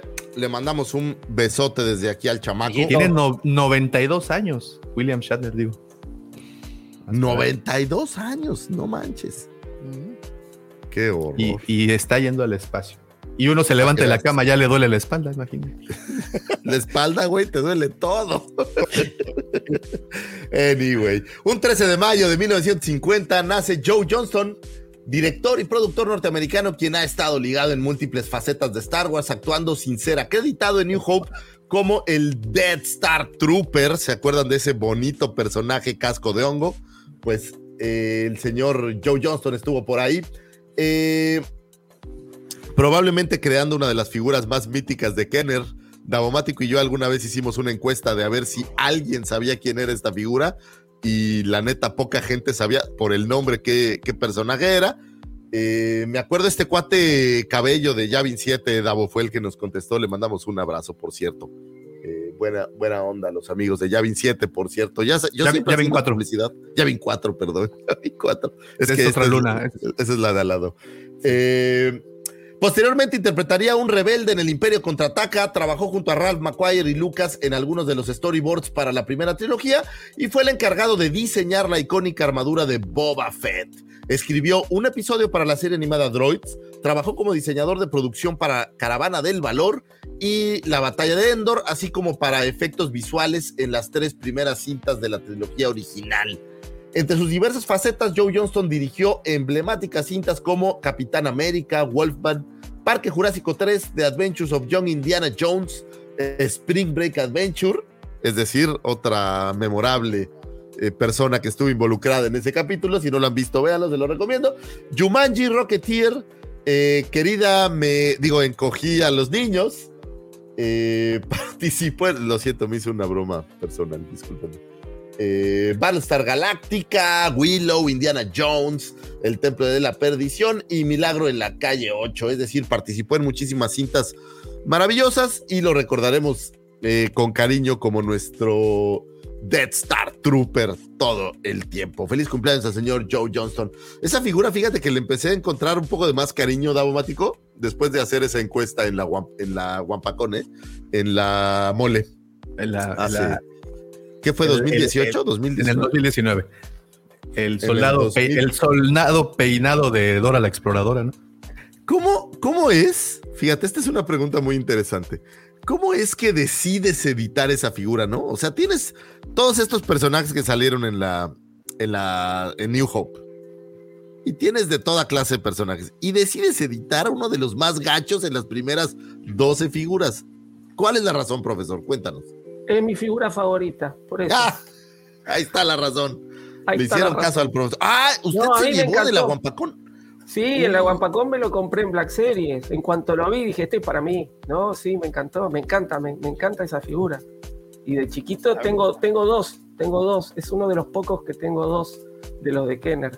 Me encanta. Fíjate que eh, eh, estaba, estaba, haciendo- estaba viendo, perdón, un, documental, por cierto, se los recomiendo muchísimo, de Toys That Built America. Eh, está muy, muy interesante. Y en este documental platican de un poco de la mecánica de las jugueteras para realizar ciertas figuras que, como bien dices, Lucy Favor, luego no le entiendes por qué escogen a un personaje para, en particular, ¿no? Sobre todo un personaje tan, tan que se pierde en el background, ¿no? Que se pierde en el trasfondo de las, de las películas. Pero en el caso de el Death Star eh, Commander y, por ejemplo, los Stormtroopers, eh, crean este tipo de personajes para que puedas comprar más de uno y armes, eh, no sé, pelotones o pequeños Claro. ejércitos para que puedas darle más juego a, a las figuras. Y según tengo entendido, eh, había que tener una contraparte de los Stormtroopers cuando Kenner lanza las, las primeras 12 figuras, las, los 12 apóstoles que les decimos. eh, pues los niños sabes que no siempre agarran a la figura y la hacen al personaje, ¿no? Que echas a volar la imaginación y tienes puesta dos figuras con, con uniforme, pueden ser contraparte y puedes darle más juego a tus dinámicas, por decirlo así. Yo Interesante. creo pues que también puede venir por el lado de que, eh, como es, este, no tenían autorización para usar la imagen de Peter Cushing y necesitaban alguna especie de oficial ¿no? del imperio. Y porque fíjense que el uniforme que, que tiene es un uniforme de oficial, no es el uniforme Sí. negro del trooper, ¿no? Sí, sí. Entonces, en la figura original. Entonces yo creo que también puede venir por ese lado. Sí, sí, sí. También puede ser. Pues puede ser sin duda alguna, pues lo recordaremos siempre a ese personaje que pues es de los 12 apóstoles y eso le ganó un lugar importante en la vitrina. Un 14 de mayo de 1971 nace la señorita Sofía Coppola, eh, actriz y directora quien interpretaría a Sachet en una, eh, una de las damas de compañía de la reina Amidala, hija del gran director Francis Ford Coppola. En 1972 Coppola eh, eh, realizaría el padrino y ella aparecería en la cinta eh, que sería como una gran participación. Imagínense siendo hija de un gran director, pues también creo que agarras genes y es como estos futbolistas, hijos de futbolistas o eh, qui- quien hereda esta profesión de su padre, ¿no? Y bueno, pues ella se hace acreedora a un Oscar en 2004 por aquella cinta de Lost in Translation eh, como mejor, director en aquel entonces. Es decir, hereda esos, no sé si genes, habilidades, no sé cómo decirlo, pero here- hereda esa habilidad. Ahora, después de, de Lost in Translation, no tengo en mente ninguna película de Sofía Coppola así Bueno, que haya. an- ¿Qué- antes-? Antes de esa, y curiosamente junto al episodio, bueno, a la par del episodio 1, hizo la de Vírgenes Suicidas, que también es muy buena. Bueno, a mí me gusta mucho. Pero Creo que es su ópera ¿te prima, ¿no? algo? Si no me equivoco. Este. ¿Ella no dirigió Mm. la, del, la del padrino, la 3? No, salió, actuó ahí. No, Salió, era actúa, la, la actúa. niña. Actúa, claro, claro, perdón, sí tienes todo Es prima Era- era pequeña para era, dirigir. era, era, dijo, ya iba a decir Sí, una sí, cosa. claro, lo que estaba pensando. por la Estaba cual- las películas y no, no tiene mucho. Salió la del padrino, pero dije, claro. Oye, no, no era italiana, era de Monterrey. si sabe, es, pues evidentemente tienen que ver la película para entenderle el chiste. Pues feliz cumpleaños a la señorita Sofía Coppola, donde quiera que se encuentre. Ojalá siga haciendo buenas, buenas películas. Cerremos, señores, estas astroefemérides con una de las mejores astroefemérides del año. 14 de mayo de 1944 nace el señor George Walton Lucas Jr. Nace en Modesto, California, un 14 de mayo de 1944, hijo de George Walton Lucas, padre, y Dorothy Eleanor Bomberg.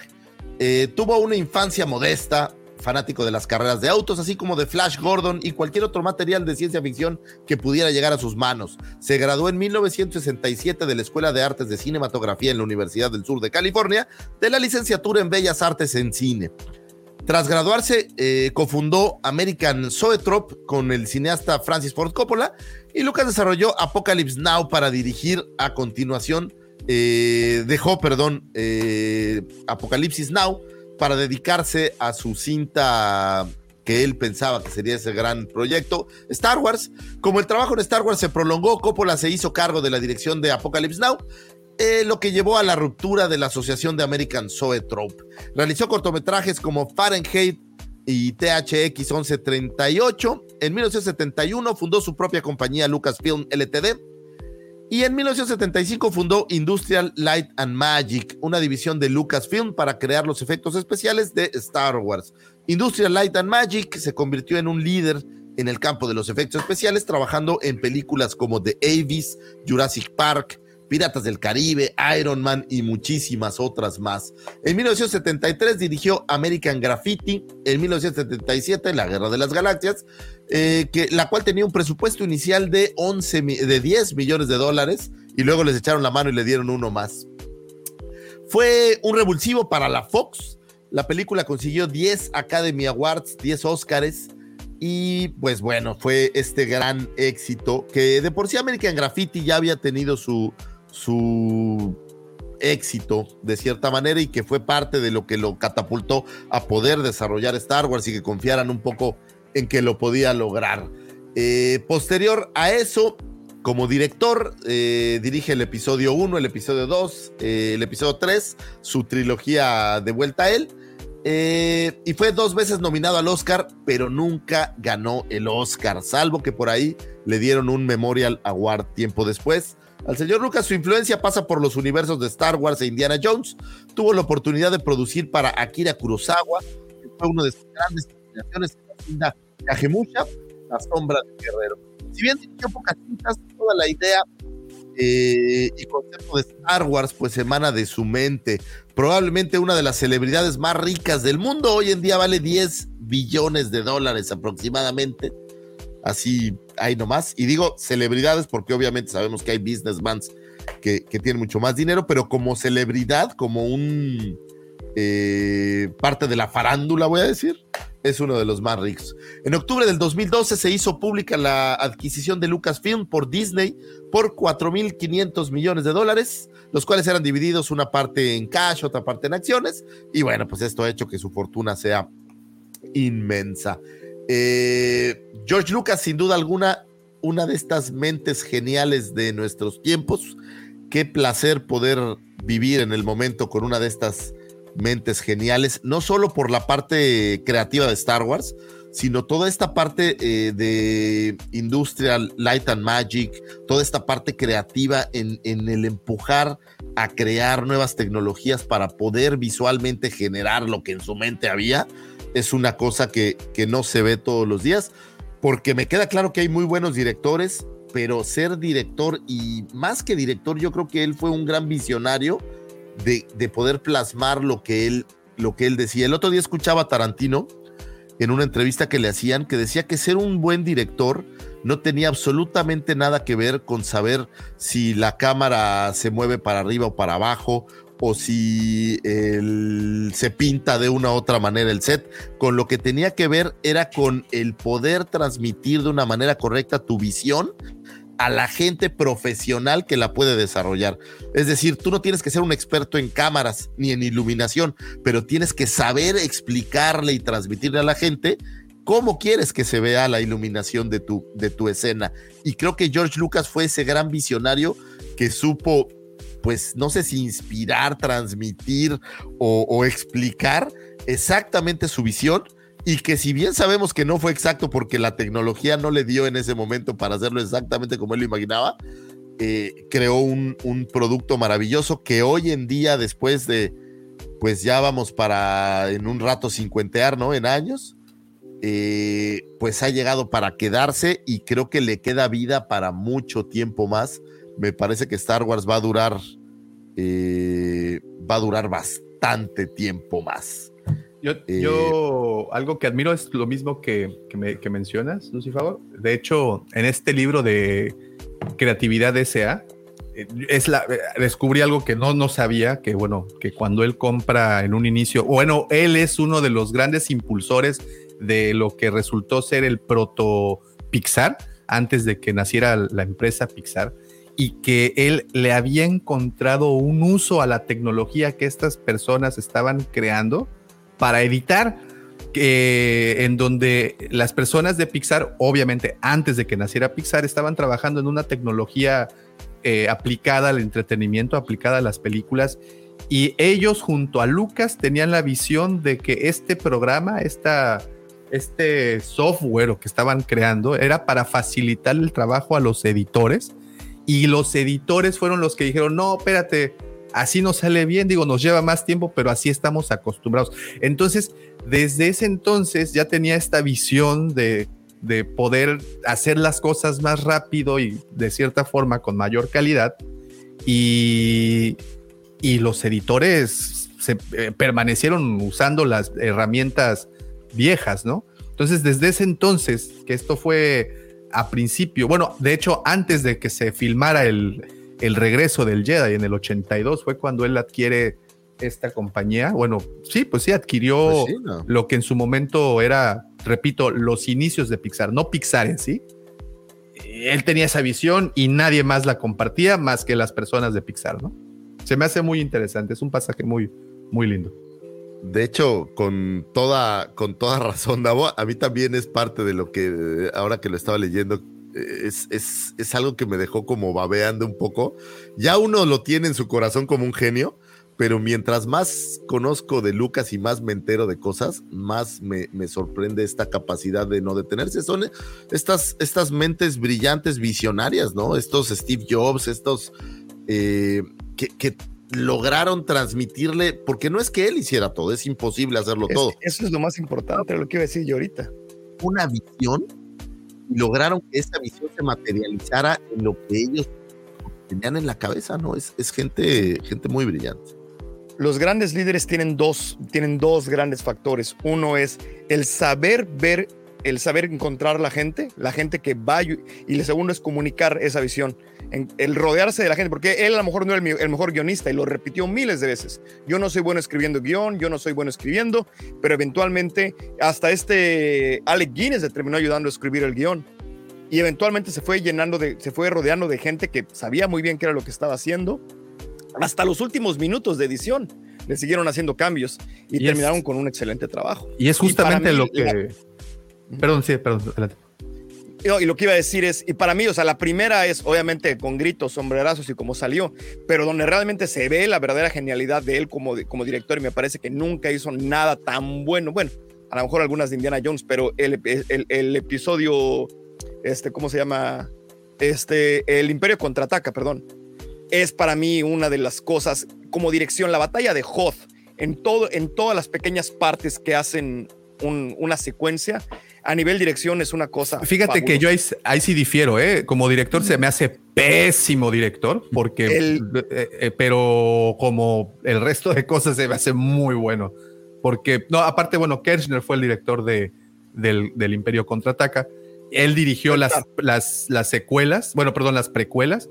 Y la verdad, así como director, director, yo sé que hay No, es que- personas más instruidas que yo para, para poder decir esto, pero creo que se me hace muy malo. Esas escenas de Palpatine diciendo, do it, do it. Ahora, también, ¿sabes? O- otra, otro punto maravilloso a su favor, tuvo la genialidad de rodearse de gente extraordinaria. O sea, si volteas Sí, a ver sí. a, a los creativos que tuvo a su alrededor, la verdad es que no, no podía fallar, o sea, eh, se rodeó, digo, hoy en día obviamente después de 50 años ya se ve bien fácil, ¿no? Pero tú imagínate en esos 70 en donde no había esta tecnología, en donde Claro. no tenías, hoy, hoy buscas el currículum de alguien y en cinco minutos ahí lo tienes, ¿no? En, en OnlyFans, entonces- Sí, puedes ver el currículum a muchas entonces personas. Era muy diferente, entonces una genialidad, creo yo, en todos sentidos y que se conjugó en un, en un gran, gran, gran producto que hoy en día pues nos sigue trayendo gusto. Y si volteas a ver hoy en día New Hope, al menos a mí me parece que no envejece, ¿no? Es una película que, que, que se mantiene, vamos, ni siquiera en- me parece que la estética se vea luego tan vieja. Veo otras películas que dices, "Puta, esto se ve como... Y, y- y a mí New Hope me sigue siempre robando sonrisas. La verdad es que creo que es una, una obra maestra. Y bueno, pues el señor George Lucas, todo nuestro aprecio y nuestra admiración. Es un auténtico, auténtico Dios. Ojalá y algún día escuche, esta, oye, escuche esto para que me mande un, un saludo. George, Oye, y- triste la, la, la parte, ¿no? Que pierde Pixar, este, pues después de que se divorcia, Bueno, es- ¿no? eso está cañón, ¿no? Se divorcia y pues no lo pierde, lo tiene que vender porque pues el billete Hay que pagarle acaba. al abogado, Hay que pagarle a la señorita Marcia y tiene que vender este Pixar y pues se lo vende somehow al señor Steve Jobs que lo acababan de correr, pa' colmo, ¿no? Y bueno, pues hay toda esa, toda esa historia que está. Es muy recomendable el libro de- que recomienda Davomático. eh, creatividad eh, S.A. S.A. es, Creatividad S.A. que Está es bueno, está bueno. es la historia de Pixar en general y la verdad creo que está bastante, bastante bueno y trae muchos datos muy interesantes. Sobre todo, oye, cuando tienes hijos y tú ves este Monster Inc. y dices, chale, Monster Inc. y ves el trabajo que es hacer estas películas, Sí. te cambia un poco la visión, ¿eh? Sí, sí, sí. De todas, ¿no? De todo lo que sacaron, al menos eh, en la primera, eh, en la primera era dorada de Pixar. Sí, sí te cambia muchísimo la visión de las. Ahora, de y las también se ve cómo se va desgastando, ¿no? Este, esta, las fórmulas, o sea, necesita renovar y renovar y renovar porque las fórmulas eh, al paso del tiempo pues empiezan a, a cansar y a desgastar. Señores, pues estas fueron las astroefemérides. Espero que hayan encontrado información útil y valiosa para iniciar sus fines de semana. Si van a ir a una boda, bueno, pues que se lancen a la boda y tengan. ¿Tú sabías que nació George Lucas en Modesto, California o una cosa así? Pues señores, ojalá que les, que les ayuden. Muchísimas gracias por escuchar las. Muchísimas gracias a ti, querido Lucifagor, por siempre ponernos esa, esa sabiduría que tanto buscamos y que pues es una luz, como siempre te digo, al final de este gran y larguísimo túnel llamado ignorancia. Muchísimas, muchísimas gracias.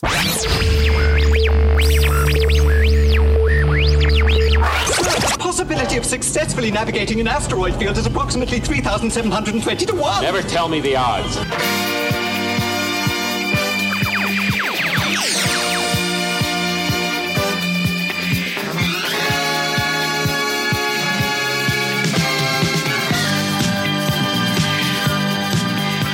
También quiero agradecerle a todos los que están platicando y comentando aquí en el chat. Recuerda, si nos estás escuchando desde la versión audio, te invitamos a que te brinques al canal de YouTube y nos acompañes todos los sábados en punto de las 6:15 de la mañana, hora Ciudad de México, 9:15 eh, horario Buenos Aires y 2:15 de la tarde horario Madrid para que comentes y platiques así como lo está haciendo la mayoría del Wampa Auditorio, Beto Gómez, a Lick eh, Tarnoch, a Gerardo, al buen Javi, que justamente nos acompaña desde Canarias, eh, Jaime, todos, muchísimas gracias y todos los que se están uniendo también. Mira, llegaron también nuestros amigos del Fan Club Star Wars Uruguay, gran abrazo para allá. Eh, cinco años. ¿Y ya les dejan usar la computadora? no usan iPad, güey. Con sus manijitas de que- Ay, ay, ay. Bueno, discúlpenme, son. Es muy temprano por la mañana, los chistoretes todavía no, no- no están tan, tan buenos. Pero bueno, muchísimas gracias a todos por comentar. Esos comentarios, como siempre les digo, enriquecen tremendamente el contenido de este programa. Muchachos, rapidísimo, me tengo que ir. Les mando un gran abrazo. Gracias por escucharnos. Ahí los dejo con la muchachada. Eh, estos jóvenes ilustres y el irreverente Davomático. Que se la pasen muy bien, señores. Hasta luego, tengo que partir. Bye, bye, bye, bye. Igualmente, buen viaje. Mucha suerte. Bye, bye. La vas a necesitar. Está bien. ¿A dónde Mucho- mandamos la silla de ruedas? Mucho ostión, mucho ostión. Muchos tíos. Muy bien, muy, muy bien. Pues bueno, eh, una vez habiendo terminado todas las astroefemérides y estar ya informados de las cosas que van a acontecer esta semana, permítanme dejarlos ahora con esa sección que los informa con la actualidad de nuestra querida saga, con mi querido amigo, hermano, el buen George del Arco Kyber y las noticias. Esta semana no hubo muchas noticias por todo el tema del May the Fourth, pero tenemos dos, se puede decir. La primera, obviamente, pues ya la había dicho Lucy Fagor el, en- como efeméride la semana pasada, es de que este día 4 se celebró el, el May the Fourth. Este, y antes de esa, este, hubo una entrevista que se hizo, no, no se llama FYC Emis. Es, es como una rueda de prensa que hacen los Emis, en la que, este, de hecho, tienen un calendario de actividades. Eso está curioso, no, no sabía yo que había un calendario de como que de actividades previas a los Emis en donde hacen entrevistas de, de estos posibles candidatos eh, para las series. Y le tocó a Andor justamente el 30 de abril, el Día del Niño, le tocó su, una entrevista, For Your Comment, creo que se llama en, en, por las siglas. Y empezó a hablar del tema este de la huelga, que recientemente pues está, está este, pues a flor de piel el tema de la huelga de escritores.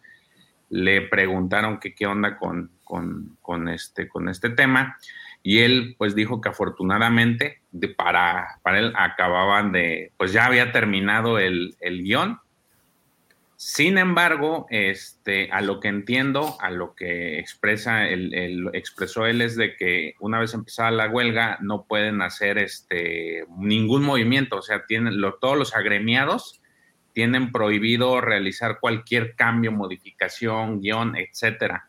Entonces eso pues puede afectar de alguna forma eh, significativa, eh, eh, esperando que el guion esté depurado al 100 ya, este, eh, puede afectar el, la producción de Andor precisamente por, por este, esta restricción que tienen los, los agremiados al sindicato de, de guionistas.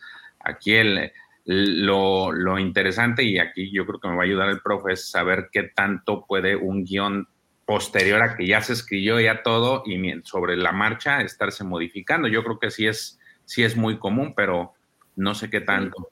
No, es una práctica. A ver, hay dos tipos de guiones. ¿no? Está lo que se conoce como el guion de hierro, que ese no se modifica desde, desde que se termina de escribir hasta que se filma, no se modifica. Y lo más común es que los guiones sí este, se vayan retocar, pequeños retoques, ¿no? Es decir, tampoco hay que hacer grandes cambios porque la trama principal está, está desarrollada. Muchas veces hay retoques de guion porque cuando se eligen las locaciones y los lugares para filmar se ve que muchas cosas planteadas por ahí no funcionan como debieran, este, porque la locación muchas veces te va, es una cuestión más productiva, te va este, condicionando a realizar ciertas escenas que por ahí no estaban pensadas de esa forma en el guion.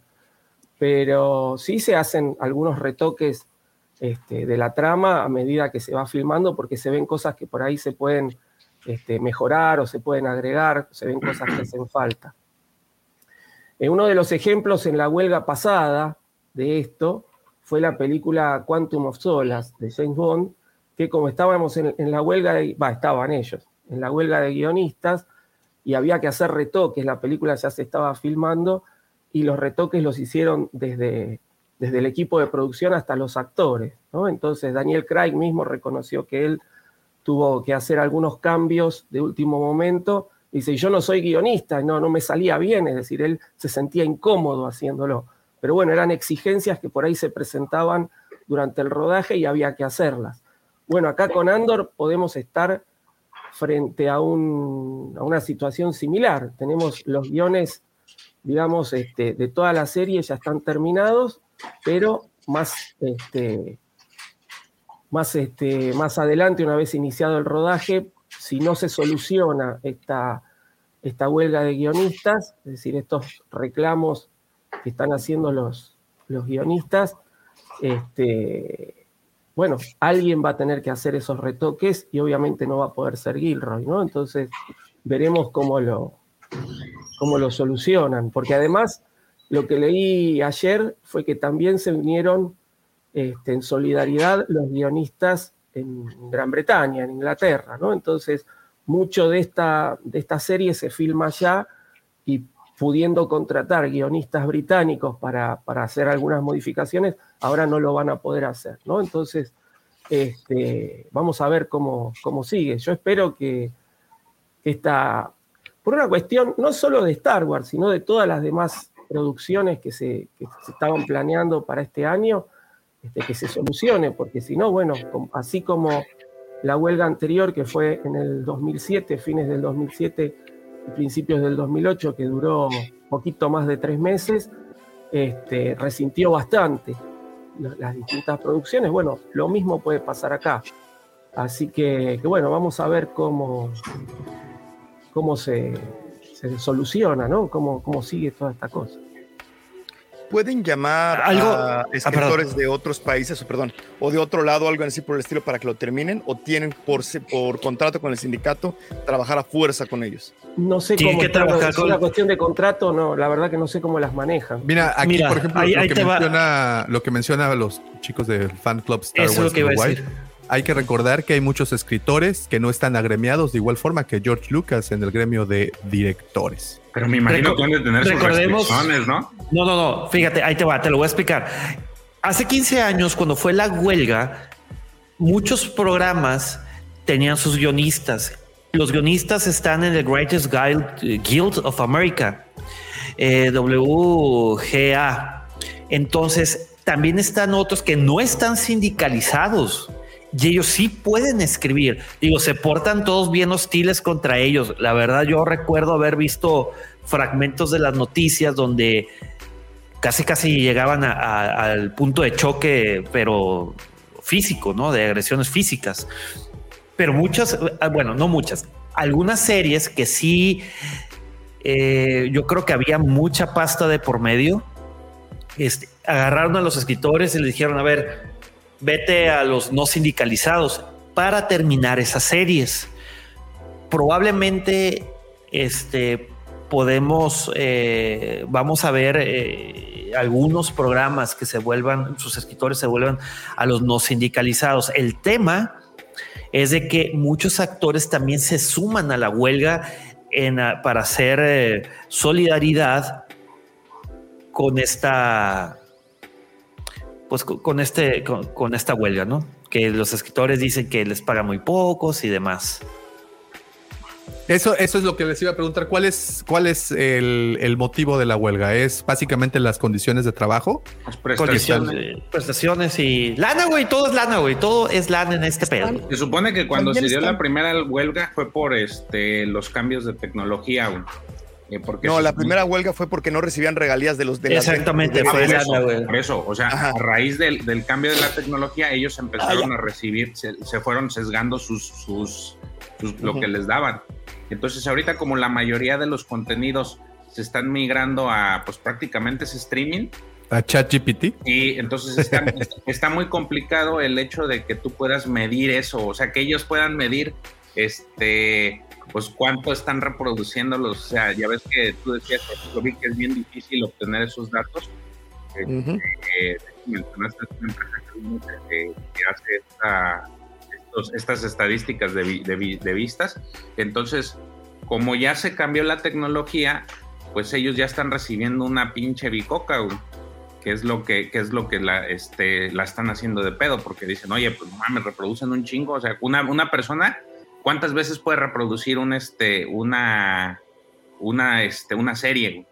Y, dicen ellos, pues yo tendría que recibir por las veces que reproducen también, ¿no? Pues porque al final de cuentas la reproducen. Entonces, ese es el problema ahorita. Se, está- se está, están haciendo como que el- el- la idea de por qué. Pero este, fíjate lo que dice el GP, güey, de que los escritores quieren garantías que los estudios no usen la inteligencia artificial para escribir guiones. eh, También bueno, es ese eso. es otro punto, porque sí está. eh, Digo, la lista es larga, ¿no? Obviamente, no, No, nomás es un punto. Están pidiendo una muy, muy perra, que es la que, eh, que es la que mucha gente está teniendo problemas, es que están pidiendo un mínimo de guionistas por, por este, por programa. ¿Producción? Entonces, y, está, y unos están pidiendo hasta 8 o 10, entonces están intentando que se contrate más gente. Pero aquí la bronca, el problema de todo este desmayo, que es muy diferente a la, a la anterior, es que antes los sindicalizados tenían muchísimo poder en el network. Había Teamsters, eran, eran historias de sindicalizados de hace literalmente 60, 70, 80 años. Desde que iba empezando, se estaban sindicalizando y es pues. Y ahorita el problema es que no son los networks, son Netflix, son streaming y el poder del sindicato no es tan grave. Al final del día, Netflix puede llegar y comprar una serie coreana y brincárselos, puede comprar anime y brincárselos. No es un network que, que va a perder la capacidad de producir contenido. Claro. Y es ahí donde está muy, muy interesante este asunto. Sí, porque ahorita, pues básicamente tú puedes eh, producir y, y publicar tu material. O sea, no necesitas a nadie. Realmente necesitas tu talento, necesitas grabar y necesitas publicarlo. Digo, hay 20 maneras de hacerlo. YouTube de- es una de ellas, entonces. De hecho, el, el punto fuerte de, de los guionistas son los programas en vivo, tipo los late night show y eso que este, se dejan de emitir porque no se escriben, pues son guiones que se escriben diariamente. Por ahí uno, hoy se está escribiendo el de dentro de 3, 4 días, ¿no? No es que se escribe el del mismo día. Pero Claro. una vez que se les acabaron los guiones ya escritos, se dejan de, de producir. Y ahí es donde hacen fuerza, porque son programas muy vistos allá. en Unidos. Mira, aquí tengo una, una lista, perdón, Pepe, aquí tengo una lista de las series afectadas por la huelga. Serán Big Mouth, que está en Netflix, Cobra Kai, que también está en Netflix, bueno, la sexta temporada. Eh, Colegio Abbott, la tercera temporada, que se transmite por el ABC. Ah, muy buena. Eh, Los Anillos del Poder, temporada 2, también está afectada. Y una muy buena que se las recomiendo, Yellow Jackets, la temporada 3, está también siendo Ah, sí. afectada. Eh, series no afectadas, Pepe, La Casa del Dragón, la temporada 2, seguimos, seguimos bien. Stranger Things, temporada 5, también la libró. Y como decía el profesor, los late nights ah, afectados por esta huelga serían Jimmy Kimmel Live, The Tonight Show con Jimmy Fallon, Late Night con Seth Meyers, Saturday Night Live, el programa entero, que es supongo que lo que también decías, profe, que se está escribiendo pues en la misma semana. The Late Show with Stephen Colbert, eh, Real Time with Bill Maher, Pues todos, ¿no? This Week Tonight night. with John Oliver y el Daily Show. Sí. Aquí, y la bronca ahorita, por ejemplo, Colbert es, el número uno. Y la bronca que tienen, por ejemplo, es que muchos de esos late shows además son sindicalizados ellos mismos. Colbert pertenece al sindicato de escritores. Entonces, pues no hay manera. O sea, ni siquiera Colbert puede trabajar porque él pertenece al sindicato. Entonces, o sea, está. Esos sí están muy, muy afectados. Y de hecho, Colbert hizo su último programa y dijo: pues no sabemos qué va a pasar. Y otra cosa que está pasando es que muchos de esos también están teniendo muchas reproducciones en YouTube. Y esas reproducciones de YouTube eh, siguen sumando y siguen sumando y siguen sumando y siguen sacando millones de dólares. Y no, y no están dando nada de regalías de eso. Es lo que te digo, que, que también es eh, de las quejas principales han sido los cambios de tecnología, cómo los afectan, pero ahorita está como que más complicado de, de poder distinguir, ¿no? O sea, más bien, no, no, se, me, se me imagina que no, no las, las empresas de streaming, inclusive el mismo YouTube, no creo que pueden, dejen sus, soltar sus, sus métricas así nada más. O sea, eh, Oye, está complicado. Pero bueno, dos puntos. Uno cómico que fue circunstancial. De hecho, creo que acaba de retirarse este James Corden de los eh, de los eh, late shows. Inclusive hasta le hicieron un video en YouTube de despedida donde salen los otros hosts de otros programas que nunca puede dejar eh, esa, esa- ese club. Y la otra, eh, hace 15 años las temporadas duraban 24 episodios más o menos, no sé si se acuerden. A raíz de esa huelga, dijeron, no, güey, pues es que 24, ya- bueno, subí, ya ven de que llegaron a, a un acuerdo este, con los guionistas de incrementar sus regalías. Entonces, pues ya salía bastante caro hacer 24 episodios por temporada. Entonces empezaron a reducir a 10, 12 episodios. In- Este, inclusive pudimos ver temporadas, por ejemplo, series como 24, que irónicamente eran 24 episodios, y luego la cortaron a 12, Sí. que ya no era un Break, real time show. Breaking Bad, Eh, Breaking Bad la Prison Break. partieron. Prison No, Break eh, eran 24 y 24 y la tercera temporada la hicieron creo que de 8 o 9. Fue la, la primera que cayó y la más afectada porque estaba en número uno fue Prison Break en aquel entonces. No sé si se acuerdan de ella, era muy, muy famosa. Sí, sí, sí, Y claro. La tercera temporada fue de las más afectadas, fue el número, fue la serie más afectada. Y la cortaron creo que a 9 capítulos o a 12 o algo así. Igual. Digo, muchas temporadas, muchas series eh, lo, lo lo que hicieron fue cortar la temporada o bien fracturarla en dos partes. Entonces, quién sabe cómo voy a terminar este asunto de, eh, de la huelga. Pero pues ya hay películas. el- No, güey, es que ya, ya hay películas retrasadas, güey. O sea, son millones de dólares que se están dejando de, de cantar ahí en, en- en cuestión de No, o sea, mundo. me refiero a que todavía muy temprano para saber, conocer la magnitud de cómo... Películas, según yo, también está- este, son afectadas. Acuérdate cuántas solas, pues tú, ustedes lo acaban de mencionar.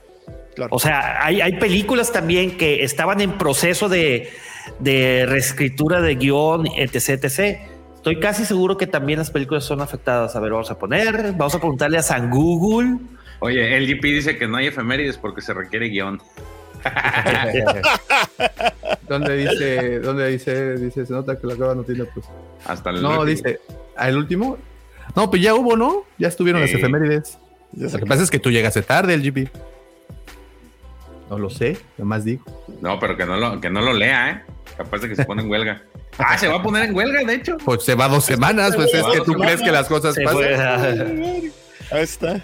Muy bien. No, pues ojalá se resuelva rápido. Definitivamente sí pueden tener muchas preocupaciones con esto de la de tecnología y bueno, de la inteligencia artificial y todo ello, pero creo que nada de eso suple al talento humano, ¿no? Nah. A la- o sea, digo, puedes Fíjate. crear guiones bastante planos, grises, pero pues algo con subidas y bajadas, pues nada más un alguien que, que posea sentimientos, por decirlo así. Fíjate, le- les voy a leer un, un pequeño fragmento de un artículo que sale en warp.la. Dice acerca de las películas. La producción cinematográfica también podría verse afectada por la huelga de escritores. Sin embargo, debido a que los procesos de producción son diferentes, los efectos podrían sentirse incluso a un año de distancia con retrasos en, los estrenos. La única película mainstream que por el momento parece que podría tener problemas es la de Blade del MCU, ya que a un mes de comenzar, las, eh, comenzar filmaciones estaban buscando un nuevo escritor para hacer cambios. El filme podría comenzar rodaje comenzando con las escenas que ya estén escritas. Esta Pero en caso de, la espina, güey. de alargarse la huelga podrían para producción. Uy. Está muy tropezada la. Es, es- La- sí, güey, ¿verdad? Ya dejen las de Blade, güey. Las de Blade están buenas. Sí, Será que sí, ¿no? Está, está muy tropezada y eso. Dato Es curioso para la gente que cree que el bullet time lo inventó este Matrix. Fue Blade. Sí, Una- sale de- Ajá. partiendo las, las, Las este, botillas. y el Deacon Frost era la mamada, güey. Sí. Era el malo de la película 1 de Blade, güey. No. Y luego en la 3 sale Ryan eh, Reynolds. Ryan Reynolds. Sí. Sus míticas. Ya, está un chavillo. Sí, Pues está bien bueno. Eh, ahorita que regrese Davo, mientras vamos platicando la- lo de esta semana, pues como ya sabemos. Oye, verte, el- George, George, George, un pequeño dato informativo. A ver. No se te olvide anunciar que en, en Amazon Prime Gaming están regalando el juego de Rock Squadron para PC. Así que si tienen cuenta de Amazon Prime, Ya lo compré, lo compré hace dos semanas. No, güey. Sí, Bueno, un en- me regalaron como eh, nueve, nueve juegos de Star Wars. en, a gaming.prime.com o gaming.amazon.com y ahí va a estar error, gratis. Víctor. ¿Quién compra Rock Squadron? ¿Quién compra antes de llegar al May the Fourth, güey? Neta, es en serio. Bueno, es que, bueno, Hasta pareces bueno, nuevos, güey. Hasta pareces nuevo, papá. Ya, lo- ya lo habían regalado en, en Sí, Epic, en ¿no? PlayStation. Sí, pero este para PC. Digo, También, ¿no? PC, Ya lo habían dado de también PC para PC. no, en. PC regalaron el Fallen Order. Regalaron el Fallen Order para PC, ¿por qué no lo tengo? Sí, güey, hace rato. Y el Battlefront también y varios, güey. Eh, Wow. eh, este, este, creo que fue un paquete que compré como por 45 australianos y venían como 7 juegos. Y venía Fallen Order, venía Battles. Seguramente todos los que ya regalaron. los compré todos. Este, No, pero pues, bueno, no me arrepiento de nada, fíjense. Quédense con su cochino de dinero, a mí me sobra. Ay, hijo de su. Sí, güey, así ya todo ardido. Conste, ya lo dijo, ya lo dijo al aire, entonces lo podemos esperar en la Wampacón este año, ya que el dinero le sobra. Así. Si no voy es porque no quiero, no porque no me alcanza. Saque lleno de la roja, por favor, con aguacate. Oigan, el, eh, pues esta semana se celebró el May the Fourth. Ya lo habíamos, Ah. ya lo había tenido como efemérides este Lucifer. Ya también nosotros habíamos hablado la semana pasada como noticia de que se iban a estrenar las series, que de hecho vamos a hablar una- de una en específico. Pero para nada más como dato curioso, el origen de esta frase pues se le aboca a la señora Margaret Thatcher y las publicaciones que hicieron en, en su momento, en 1979, cuando ella tomaba como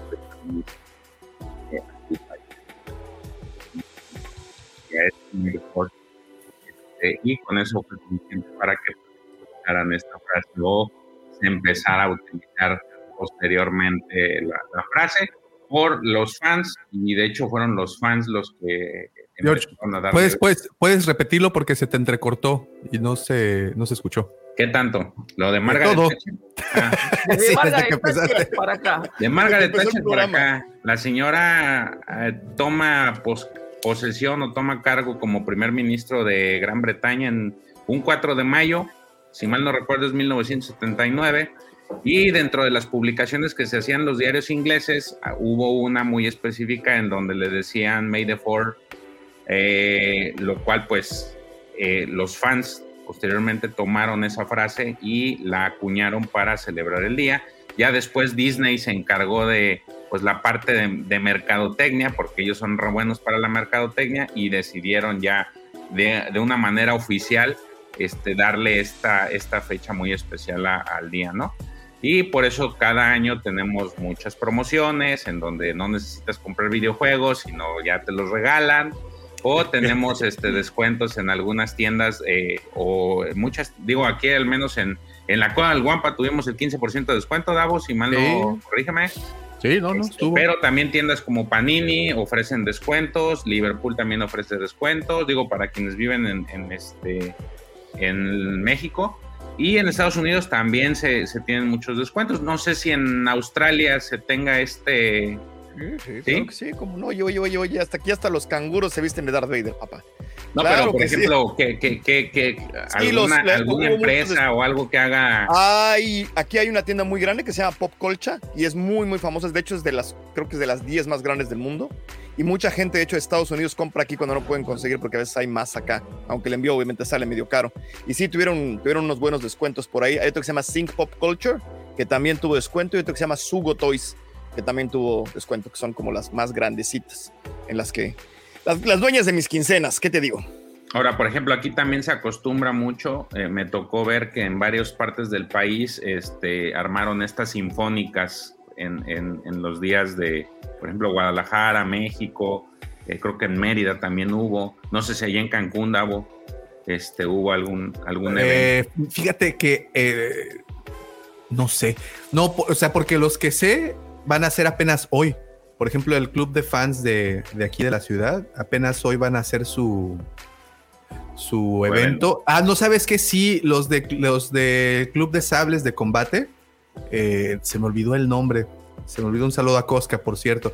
Este hicieron su noche de combates de sable y todo. Estuvo, estuvo bastante bonito. acostumbra, Bueno, aquí digo, al menos en México he visto que en varias partes del país acostumbran que ese día se haga un evento, eh, ma- mayormente es temas de, de musicales, pero no sé, por ejemplo, te digo, en, en- allá en, en Australia sí hacen este, estos... o- No tanto, ¿sabes qué hay aquí? Y de hecho vengo llegando de uno, vengo llegando de un, de un evento del 5 de mayo, de, de lucha libre y de, y de, y de a todo el mundo le- les late el 5 de mayo, menos, y a nosotros como que... Y a nosotros nos vale la batalla es de que, es que es que es divertido pronunciarlo, güey. Es divertido pronunciarlo. 5 de De mayo, hecho, eh. Co- Corona fue la que impulsó el 5 de mayo. güey. ¿Ah, sí? Sí, en Estados Unidos. Y erróneamente creen que es la independencia de México. En algún momento vi, al- y no me crean, ¿eh? porque lo vi en Facebook, que al parecer tuvo envolvimiento para ayudar la, el, la, ¿cómo se llama? El ejército americano y como esa ayuda entre, entre el ejército americano y el ejército mexicano en la batalla de Puebla, por eso se celebra el 5 de mayo. Una vez Sí. más, algo que leí en Facebook hace mucho tiempo. No, si- no, no, no. Estás en lo, estás en lo correcto, efectivamente, cuando le- recordemos que lo que se celebra es justamente eso, el, eh, la, la famosa guerra de los pasteles, ¿no? La, la batalla de Puebla, que, que- que en realidad se tuvo un enfrentamiento con Francia, ese era la, el, el tiro. Entonces, pues obviamente eso es otra cosa para llenar de orgullo a- al ejército norteamericano que tuvo eh, ahí como injerencia en el ejército mexicano para que esto pudiera pasar, para que a los dos años nos vinieran a invadir esos cabrones. Entonces, pues ya. En fin, historia incomprendida. Pues bueno, este... Ya, es todo. No, espérate, no es cierto. El profesor mandó, mandó un- una, una nota esta semana de La de Bo- de Bocatán. Bocatán. Sí, la de Ándale. Bocatán, Hablemos. sí, sí. Yo- nada me acuerdo que yo puse un GIF que decía yes, yes, yes. La- ¿Hablamos? Pues por sí, favor. dale. A ver, tú dale. Este, híjole, re- bueno, resulta ser que Se va a poner rojo. Las locuras No, resulta fans. ser que la actriz de Boca Tan, este, Kate Saco, decía o ella pensaba que, que, este, que pues tenía mucho odio por parte de los fans, que los fans no la querían. Entonces, este, resulta ser que su esposo, Butcher, ¿cómo, cómo se llama Pepe? Ayúdame con el nombre de, de Butcher. El de The Boys. The Boys. Ajá. Es, es- no, no es Eric Bana, güey. Siempre lo confundo con él. Es Carl eh, Carl, Carl Urban. A El de Carl. Urban le dijo este aquí pues en plática, oye, pues, no, no chingues, no, no- nadie te odia, güey. este, no, no chingues. Y entonces se puso, se puso a hacer su, su investigación forense de a ver de qué tanto, eh, si tanto la odiaban o no. Y resulta ser que no, que este, que pues ella está completamente equivocada y empezó a sacar unos porcentajes de quién le gustaba qué, qué quién no le gustaba la- la- el personaje y a quién sí. Pero hubo un dato curioso de, de esta investigación forense que hizo y es que decía que dentro de todas las, las búsquedas que hizo, el 2% de, la, de, de- estas búsquedas era gente que le gustaba el trasero de Kate Sacco. ¿Y qué quería? Con, ¿Qué quería? Porque Quería esa nota está incompleta. esa información, ¿no? Como que falta Esa. una línea ahí en algún eh, lugar. sí, güey. Está incompleta esa nota. Sí, sí, está A ver, prosigue la Pepe. No, no, no, no, no. Usted es el encargado. Eres No, eh, es que- George Chapoy, güey. No, es que la verdad no la, no la quería porque dije, es de- como que es demasiado amarillista. Entonces, este, Ni modo, me- esas gajes del oficio, papá. Eso. La cuestión es es que la gente la quiere a. Bocatán. ¿Sí? La quiere a Bocatán y quiere específicamente algunas partes. Algo. de algunas En, partes. en cierto Que se lugar. pongan en cierta posición sobre cierta otra posición de la anatomía de otras ciertas personas. Ajá. No vamos a decir, no vamos a decir que quieren que, que la actriz se siente con su cabuz en su cara. No lo vamos a decir, jóvenes, para no darles idea. Bueno, básicamente es eso. Guiño, guiño. No vamos a decirlo, guiño, guiño. Pero bueno, así está. Este. pues, eh, as- así es Kate Saco. La verdad es de que. Está, está yo creo que no, no, no midió, no medía, no, te- no dimensionaba lo, lo que, lo importante que es para muchos fans el personaje. Digo, dejando al lado ese grupo del 2%, yo creo que no, como que no agarraba la onda de que sí se ha vuelto un personaje muy importante en la, la serie. Digo, se le agrade- creo que debe de agradecerle a, a Filoni, sobre todo porque la, consideró, este, siendo que pues podía haber elegido cualquier otra, pero creo que le guardó respeto en que ella había sido la, la que le había dado voz a su personaje en, en, este, en series animadas. Y yo creo que no había nadie más que, eh, a mi parecer, que hubiera, que conociera también al personaje como ella y tenía todas las credenciales, todas las pudiera, pudiera darle ¿no? Tenemos a- Pontón, tenemos a este Mikkels, que pues también lleva un bagaje con, conociendo al personaje y me parece que a mí me ha parecido una decisión correcta. No sé ustedes, creo que a mí sí. Y hace rato preguntaban, el, eh, bueno, decía este Lucifagor, de, de decía, ¿va a haber alguna referencia con Kanan? Me parece que si llegara, este soy yo, me parece que si llegara a haber una referencia o alguien que tuviera que ser, tendría que ser este Freddy Prince Jr., ¿no? Seguir, seguir con esta misma este, inercia de traer a estos personajes que les dieron vida, porque ellos al final conocen los personajes y sí están encariñados. Eh, a Freddy Prince lo he visto en varias, varias este, entrevistas, en algunas entrevistas, y él le gusta mucho el personaje de, o sea, sí, sí se siente identificado con él.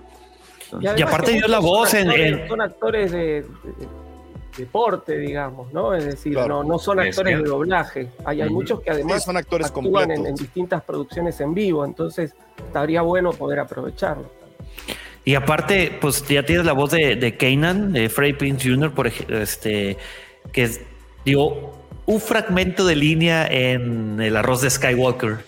Exactamente, entonces ya, pues prácticamente, si llegase a darse ese, yo no, yo tendría que ver a, o me gustaría que él fuera, digo, no, no tendría, me gustaría que él fuera, y sé que a lo mejor sí le darían, o sí, sí tuviera eso en mente este Filoni, porque han estado trabajando estos actores con ellos, entonces, pues nada, es- esperemos a ver, a ver qué nos depara en, en agosto Ahsoka.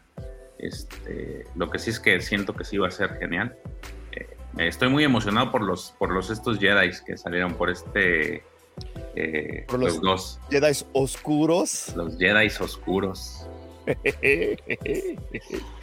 Listo, perdón, ¿Listo? por favor.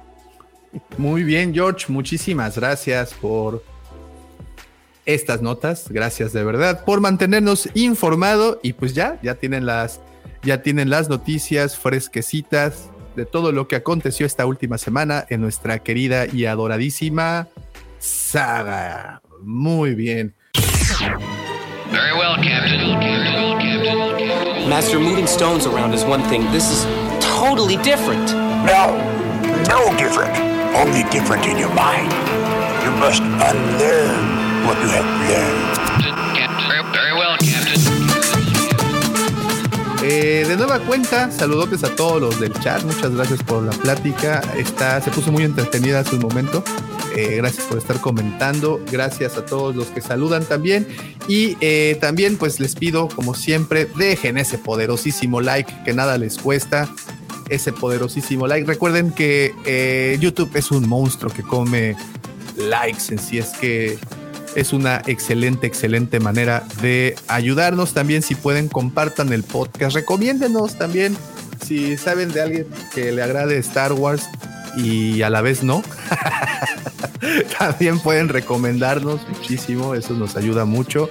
Y también, si nos estás escuchando desde Spotify o Apple Podcast, porque no estoy seguro si otras distribuidoras tienen la opción pero si nos estás escuchando desde Apple Podcast o Spotify, deja esa reseña, por favor, esas estrellitas, las que tú quieras, las que tú creas y consideras que vale.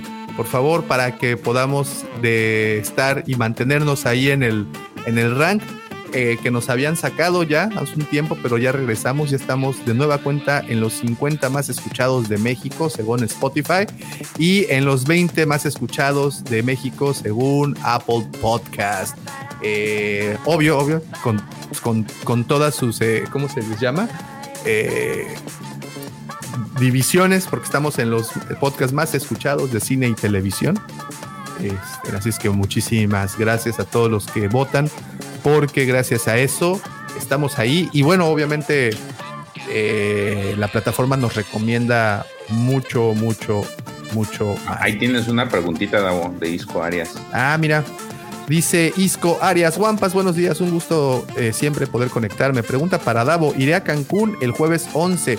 Quería saber si estarás en la tienda para poder saludar y dejar un par de presentes desde Perú. Claro, ahí vamos a estar el jueves 11. Es esta semana, sí, claro, ahí vamos a estar. Ahí, ahí, eh, eh, el único día que no voy es, son dos, que es el sábado y es el viernes, porque nos dedicamos a, a editar como loquitos aquí en el, en el estudio. Entonces, pero el resto del tiempo ahí estamos y va a ser un gustazazazo poder saludarlos eh, de mano desde Perú, fíjate, desde Perú. Qué buena onda, Disco, muchas gracias. Ojalá sí podamos coincidir y, y- y platicar un ratito, que eso es lo que más me gusta. Fíjense que es lo que siempre le platico a Lucifer, que es una de las cosas que más me gusta de estar en la tienda, es justamente cuando llegan personas de fuera. Eh, porque las de aquí, de las, las domésticas, siempre es un placer también verlas y siempre, siempre poder estar ahí con los dos locales, los, los, los compas, los, los paisanos de aquí de mi ciudad. Pero cuando viene, vienen de fuera, por ejemplo, como Disco que viene desde Perú o vienen de otra ciudad de aquí de México, también es, es muy, muy, muy, muy bonito poder platicar y compartir eh, todo lo que les encanta y, y bueno, ahí nos quedamos un, un- un buen ratito platicando y siempre es un gustazo y nos tomamos fotos y toda la onda. Entonces está, está entretenido. Sí, claro, Isco, ahí estaremos. Nada más, este, si me puedes mandar un mensajito ahí a mensaje directo a cualquiera de las redes del Wampa, te lo agradecería para poder coordinarnos mejor. Y bueno, como pudieron leer en el título, el día de hoy, pues vamos a platicar un poco más a fondo de los nueve cortos animados que estrenaron justamente el 4 de mayo en la segunda temporada de Visions. Y antes de iniciar, de nueva cuenta me pongo de pie y aplaudo la decisión de Disney Lucasfilm en publicar, de publicar este contenido que yo sé que las historias son bastante, bastante variopintas, pero creo que pasan dos cosas que a mí, no sé si a ustedes igual, pero pasan dos cosas que a mí me satisfacen mucho. Una es ver las distintas técnicas de animación de los estudios. ¡Wow! No importa la historia, si es buena, si es mala, no importa. Lo que eh, eh, el nivel técnico que alcanzan a ver en pantalla es bárbaro. Es grandioso. Los nueve episodios con cada una de sus diferentes, eh, ¿cómo decirlo?, estilos de cada estudio. Wow. Tengo mis preferidos, sí, debo reconocerlos. No he visto los nueve también, me faltan aún dos. Y creo que uno de los que me falta es el que está, pues los demás este, la están tomando como la preferida, pero al momento de los que he visto, de los siete que he visto, me, estrujaron el corazón dos de ellos por situaciones personales, pero, pero me gustaron muchísimo y, creo que lograron pues ese cometido, ¿no? Esa es una. Y la otra es ver qué tanto se puede ampliar Star Wars cuando no usas personajes que han aparecido previamente. Cuando usas personajes nuevos, entre seeds, entre usuarios de la fuerza, entre gente de a pie o, pilotos de la academia. Buenísimo. Mi opinión es como el año pasado, este año, sin importar las historias, sin importar que, que, si satisfacieron el gusto de todos. Para mí es un 10 rotundo lo que acabamos de ver en pantalla.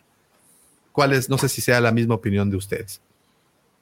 Pues quitando la historia, porque hubo un par que sí. Tengo un, tengo un pique ahí en general, pero no nada con eso, con varias cosas de cómo trabajan a la fuerza, pues no a meter ahorita. En animación no las he visto todas yo también, no me dio tiempo, pero las que vi todas han sido un 10 perfecto. Tengo un pequeño detalle con la 3, me parece que la de In the Stars, no sé si fue una decisión, no sé si fue una decisión estilística o fue un problema técnico, pero está, los, los cortos de animación están animados como a cuatros, están animados, o sea, les faltan un montón de cuadros entre uno y otro, o sea, pero tanta, es tan, tan, tan, tan poco fluido que a lo mejor lo hicieron a propósito porque no veo otra razón para hacerlo. Sí se ve como... Oye, e, e, es, producción chilena también, ¿eh? hay que mencionar eso. Eh, pero estéticamente los y, sabes qué me encanta a mí me encanta pensar en cómo hicieron los este cómo se llama Ay, se me fue la palabra, caray, es muy tarde para mí. Este, los, los storyboards y luego ver ese storyboard traducido. O sea, la primera, la, la de Sid, que pues, está es, brutal. es una hermosura en composición, en tomas, en animación, a nivel visual. O sea, te lo juro, cada una le ponle pausa y enmárcala y es una verdadera joya. Entonces, a nivel visual es una fiesta, a nivel visual es, es una cosa. dulce. Cinco, sí, sí, sí, cinco, la de anime, la de Darkhead. Qué fregonería, qué trabajo de, de contraste. Está desaturada, pero con todo y que está desaturada, habla nada más con estos claros oscuros. O sea, muy. No, no, no me, se me hizo. Creo, creo, y además creo- es- Justamente esa fue la que me, la que no he visto todavía, la de viaje a la cabeza de la oscuridad, como la titularon Muy buena. de Y, Corea y del Sur. visualmente, me encanta cuando cuentan una historia, además de platicártela, es contártela visualmente, o sea, como darte toda esta, pues, o sea, contártela con el color, o sea, te- lo que siempre he dicho, la congruencia. Y esta es una cosa hermosa en el world building, en las cosas que están en el background, los colores que escogen, en cómo se comporta la gente, en los silencios. Tienen unos silencios y unos paneos cortos justo en el momento. O sea, es una, es una cosa fabulosa. Yo, les, les, les propongo algo para la dinámica de hoy, a diferencia de otras veces. ¿Qué les parece si damos reseña y opiniones, pero sin spoilers? No sé qué les, porque sé que también hay muchos que, que, que nos No sé van a escuchar sobre todo, que no los han visto todos y que pues obviamente esperamos mucho de, de ellos, ¿no? Yo, yo en particular les digo, no he visto dos, esa que mencionas, Vic, la de Corea, la de, ¿cómo se llama? Viaje a la cabeza de la oscuridad. Esa no la he visto y tampoco he visto El Pozo. He Entonces, visto la de Artman y creo que otras El dos. hueso está muy fuerte, está, tra- trae un tema. Sí, fíjate, algo también, mira, interesante lo que menciona Jorge Zapata. Se De dieron cuenta hecho, que ese era, ese era el güey. comentario que les iba a hacer que ayer les dije. Eh, lo, lo voy a empatar con algo, esta es una opinión personal. Eh, ahora que fue la Celebrations, tuvo una entrevista, pues, tu- estuve- estuvieron varios de los, de los artistas, actores de, de, de Acolyte teniendo sus, sus entrevistas en los paneles. Y fue muy curioso el detalle de que esta actriz de nombre Jodie Turner Smith le hicieron la entrevista y empezó a, a- a hacer esta alusión de que este, es una historia llena de patriarcados, o sea, y así literal lo tomó. Eh, de hecho, al día siguiente hice un en vivo hablando de esto mismo. Y entonces se me hizo muy raro, y no quiero decir este, pues no, es que no hay otra forma más que desconocimiento de, la, de lo que está, de lo que está bien, de lo que es la saga. Entonces, el día de, eh, del, ahora este 4 de mayo se sacan estos nueve cortos y los nueve, tal como dicen, son nueve mujeres. El personaje principal es una mujer en los nueve cortos. Entonces, ahí es donde veo yo el desconocimiento. Quien conoce y quien, y quien sabe, eh, conoce de Star Wars, sabe que sí, hay muchos personajes este, masculinos.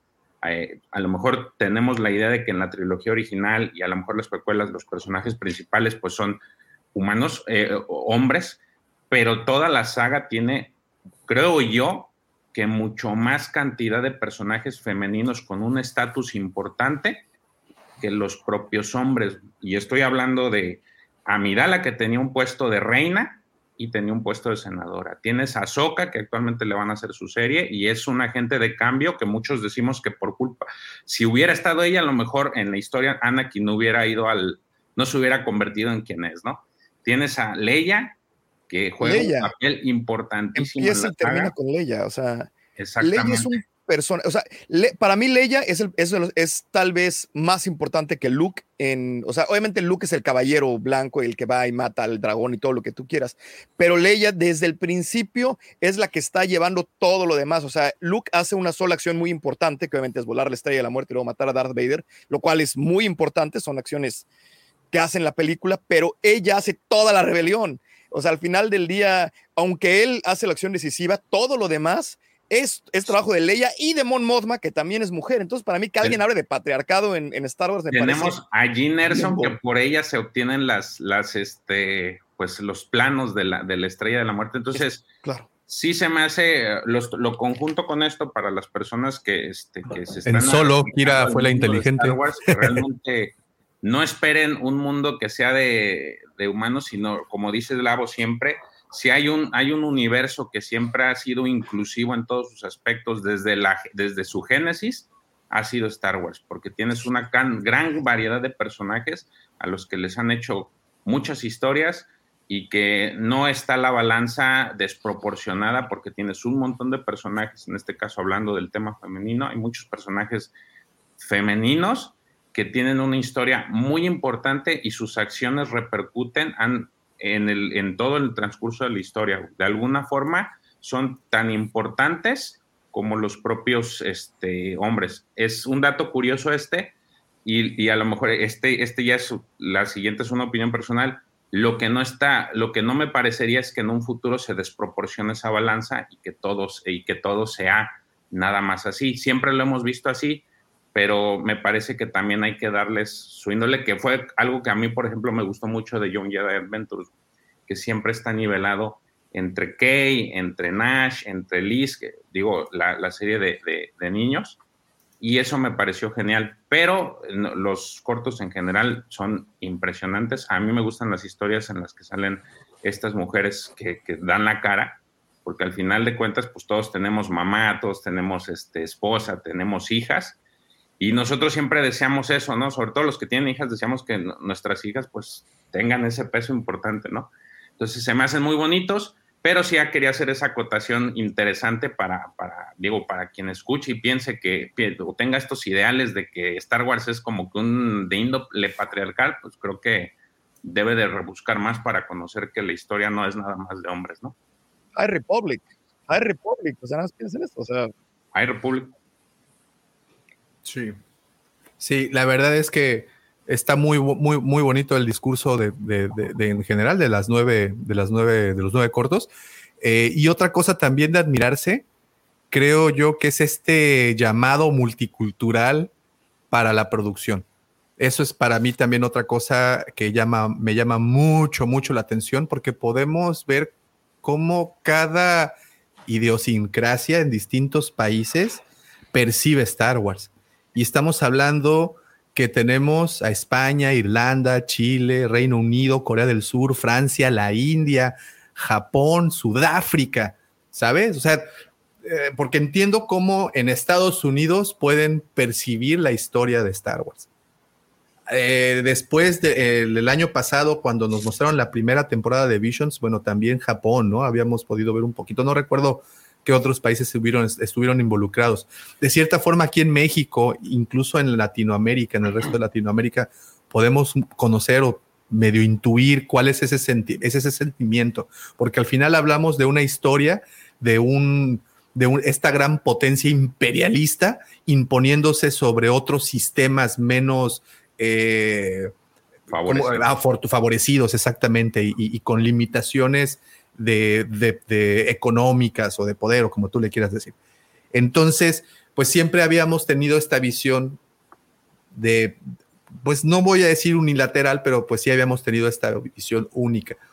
Pero el hecho de que traigas otros países, y me refiero países que incluyeron en esta ocasión a, a- a Chile, por ejemplo, o por ejemplo también a la India, a Sudáfrica, se, se me hace muy interesante, ¿no? No sé qué opinan.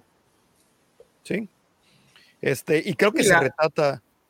No, no, justamente la, la diversidad cultural que hemos visto y como vos bien di- dijiste, este, cómo cada, cada país se acerca, ¿no? Esa, esa mirada a lo que es Star Wars realmente nos ha dado una, una pluralidad de historias que es, eh, es hermosa. La verdad que yo vi todos, vi todos, este, me gustaron. Es difícil, así como, como dijimos el año pasado, es difícil hacer un ranking. Siempre hay alguno que te gusta más que otro, pero realmente todas las historias son, son excelentes, son muy buenas. Este, y, lo importante es eso, ¿no? que, al ser distintos estudios de distintos países, pudimos tener esta, pluralidad de miradas que, realmente hace falta. Yo creo que ya lo habíamos dicho el año pasado, pero es lo que hace falta, eh, una nueva mirada, una mirada que, que nos traiga este, la reformulación de historias, ¿no? Para, para, para seguir dándole vigencia a lo que es Star Wars y no entremos en un estancamiento de siempre contar la misma historia, ¿no? Así es. Desde un lado, y, y sobre todo, profe, desde como de un mismo ángulo, ¿no? El, el- el poder cambiar tantita, por ejemplo, esta historia de la- en las estrellas, la que mencionaba Vic, es la producción chilena. Eh, eh, está muy buena, o sea, la, la- situación de cómo plantean que llega algo grande, en este caso el imperio, a, poseer estas tierras y, y- cómo pues las explota y las destruye por esa misma situación y, y cómo los locales pues están... eh, la comparaba mi hija un poco con Moana, esa, esa, ese corto, porque a- a- además fue otra cosa, ¿no? Logré ver que mi hija viera, log- logré hacer que mi hija viera un, un par de episodios, cosa que me resultaba muy complicado. Ve Star Wars e inmediatamente lo repudia. Bueno, espero que sea por la edad. Eh, pero ayer en un par de cortos la tuvieron cautivada. En particular ese Soy tu madre, el, el que es de... De Arman. De Arman. Yo tenía mucho. Creo, les voy a decir una cosa, ese No fue mi favorito. Sí. Ese fue mi No favorito. ¿Sabes qué? Yo tengo, a ver, eh, este es un rant mío, no tengo que cambiar la opinión de nadie, pero es una opinión que tengo yo. No me gusta cuando tratan a la fuerza como el poder de la amistad. De, o sea, ese, ese, eh, o sea, se me hace que me la, me la baratan un poquito y fue lo que no me gustó de esa, que al final de la, de la nada ya pueden agarrar y por el poder de la amistad vamos a poder destruir esto y se van a morir todos. Es como que siempre digo, eh, o sea, ese es, ese es mi único problema que tengo. Pepe, te escuchamos muy... Ah, bueno, es que no has visto todos, ¿verdad, Pepe? No Bueno. más he visto el primero, pero déjame, si me lo permites, el comentario que él se hacía ah, tras bambalinas. Me gustó mucho la animación del primer episodio, Sith. Si bien es un remake, de la, del anime de Akira, que no deberían de hacerlo, sería una herejía, una blasfemia y todo lo que le sigue. Pero si hubiese un remake, en mi mente sería más o menos con ese tipo de animación. Ya ves esa, de es que aquí- la- esa es la española, ¿verdad? De Sí. Giri Studios, Giri Studios, Giri Studios. Giri Studios. La verdad, digo, eh, se me hizo un muy buen opening. Este, me faltan ver ocho más. Espero tener tiempo mañana de verla. Este, Mira, in- in- interesante lo que nos menciona tu tocayo, Pepe, Joseph. Eh, Gabriel Osorio, el realizador del corto chileno, contó que era impresionante la libertad que les dio Lucasfilm en todos los planteamientos e ideas. Hecho, Esa es una, un esa es una buena, ¿eh? E- Ese es un tema que ayer justamente estaba platicando con Christy, que este, porque estábamos viendo los cortos y, y nosotros estábamos dialogando sobre qué la, la- la libertad que les están dando. Yo creo que sí han de tener como ciertas restricciones muy básicas, no sangre, no cos- cosas así, pero, pero, en, en la coreana sí se ve harta sangre, mano. pero no, o sea, deben de es un ejemplo, no quiere decir que eso sea, pues, pero Ah, sí debe tener como que un, un- un- una base de, de restricciones, pero creo que les dan carta abierta y eso creo eh, y eso me parece que es lo más Es una lo, cierta. lo más importante porque los ahora sí que liberas a, a la bestia y ahí este, lo que hacen lo que quieren, ¿no? Y, y- Pero no sintieron, digo, y esto es jugando abogado del diablo porque estoy de acuerdo, estoy completamente de acuerdo contigo, pero viéndolo del otro lado, ¿no sintieron que a lo mejor de repente se separaba demasiado de Star Wars? Por ejemplo, la de Sith, dices, ¿en qué, en qué universo está esto? ¿Quién es este Sith? ¿Qué funciona? ¿Cómo no funciona? O sea, no sé, como que hubo partes que a lo mejor dije, estoy viendo una historia que podría ser casi cualquier cosa con un sable láser, siento Sí. que a lo mejor se separó mucho. Pero es que eso es lo divertido, güey. O Exacto. sea, Claro, no, claro, universos, o sea, es tanta y, basta la, la- exactamente de, del universo de Star Wars que lo puedes poner allá en una galaxia muy, muy, muy lejana, güey. hace mucho tiempo, güey. Sí, sí, que a mí, a mí justamente. no te- justamente lo- los que más me gustaron fueron los que no sabemos bien dónde, en qué época los podemos ubicar. ¿no? Justamente eso. Eh, y- y, lo que decía, o sea, no es, estoy jugando abogado del diablo porque a lo mejor hay gente que tiene su opinión. Yo, en lo personal, estoy de acuerdo con el profe y con George. O sea, a mí me gusta que sean así, pero me pongo a pensar si habrá alguien que diga, pero esto qué es, ¿por qué está aquí? Esto no tiene nada que ver, este no es mi Star Wars, ¿no? Esto ni me debe, sabe de Star Wars.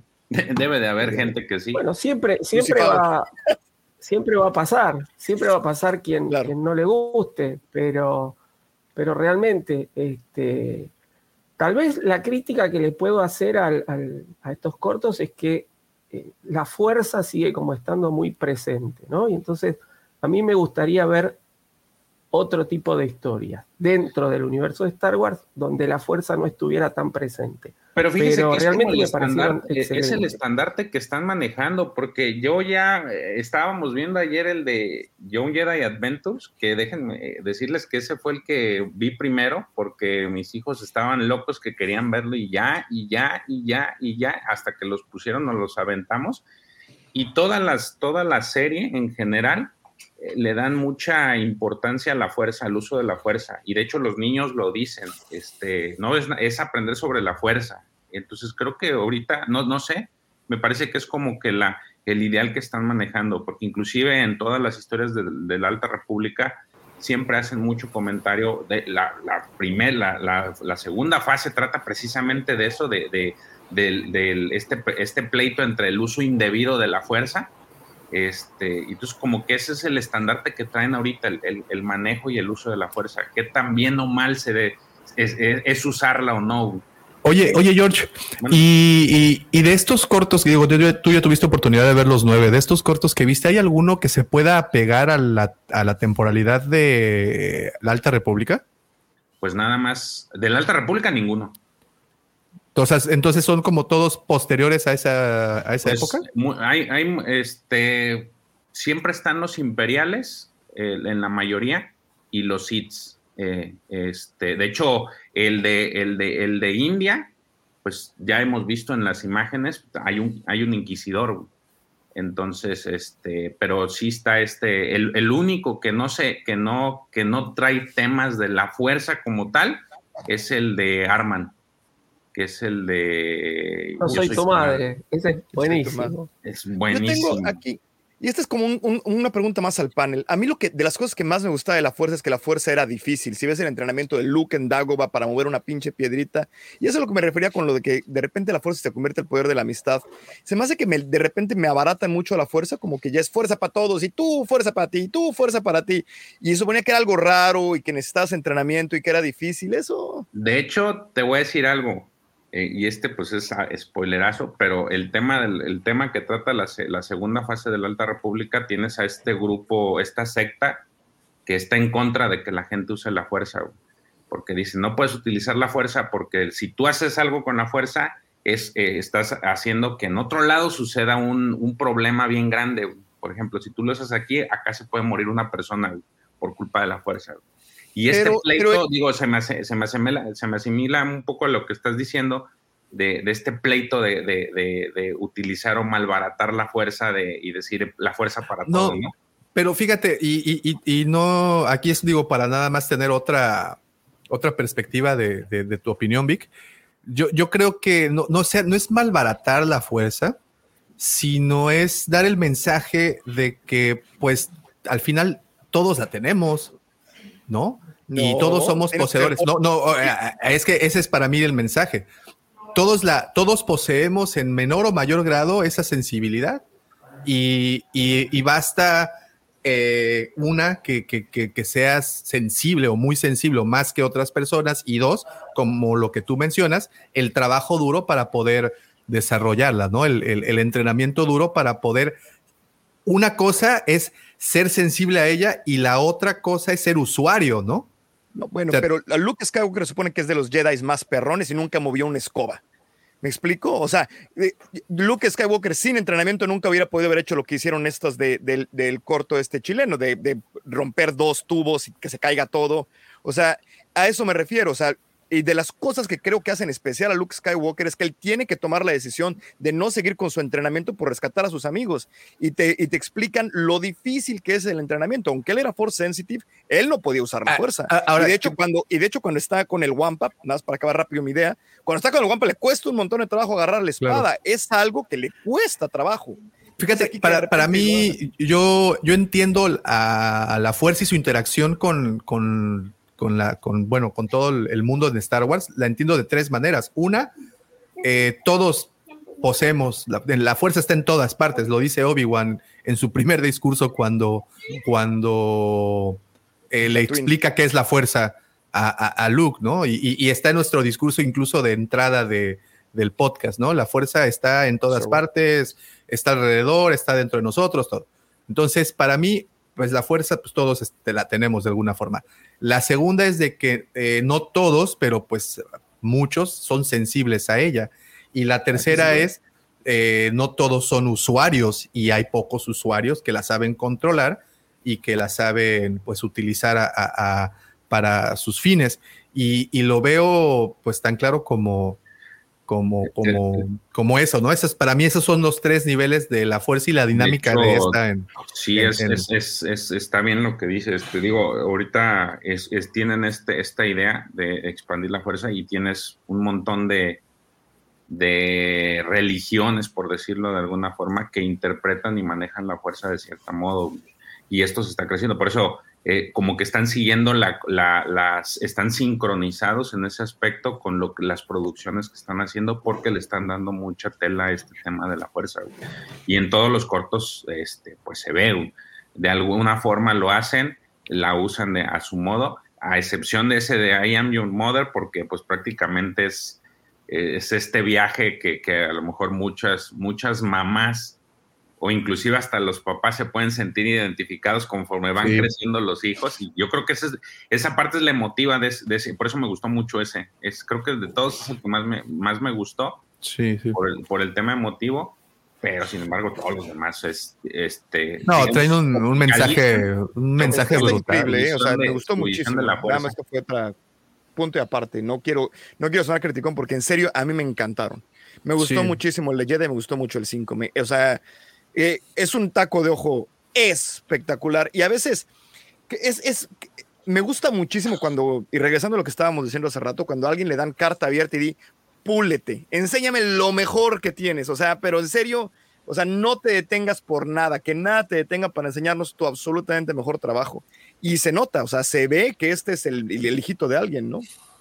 Uy, sí, sí, sí, es, yo creo que algo que caracteriza, que perdón, que caracteriza desde el año pasado a, a estas producciones es eso justamente, Vicky, que le ponen demasiado corazón y como también dices, es el momento, es el momento para brillar, ¿no? Es el este, los reflectores están sobre de ti, te vamos a proyectar en una de las plataformas más populares que hay hoy en día, que es Disney Plus. Y, y- y, pues lúcete, ¿no? Pone a tu estudio en alto, que muchos yo entiendo que ni siquiera lo necesitan. Digo, muchos estudios pues ya tienen, eh, ¿cómo se Ya dice? tienen un bagaje. Ya tienen un bagaje, exacto, ya tienen una, una reputación. Sí. Entonces, pues creo que para muchos no, para algunos no es eso, pero para otros es, es tremendo. Bueno, ¿qué les parece si nos vamos eh, corto por corto para nada más vertir opiniones si las tienen? Y si el chat también quiere participar en ellas, adelante, por favor, porque se me hicieron, bueno, muy interesantes. Y uno de los que más eh, se ha, pues la gente ha, le ha llamado mucho la atención es el primero, el que se titula eh, Sid, que es de el Giri Studios, este es español. Y, y, pues bueno, no sé, creo que es el que ya- ya viste, ¿no, Pepe? Correcto. Y bueno, opiniones, digo, sin spoilers, ¿qué les, qué les pareció?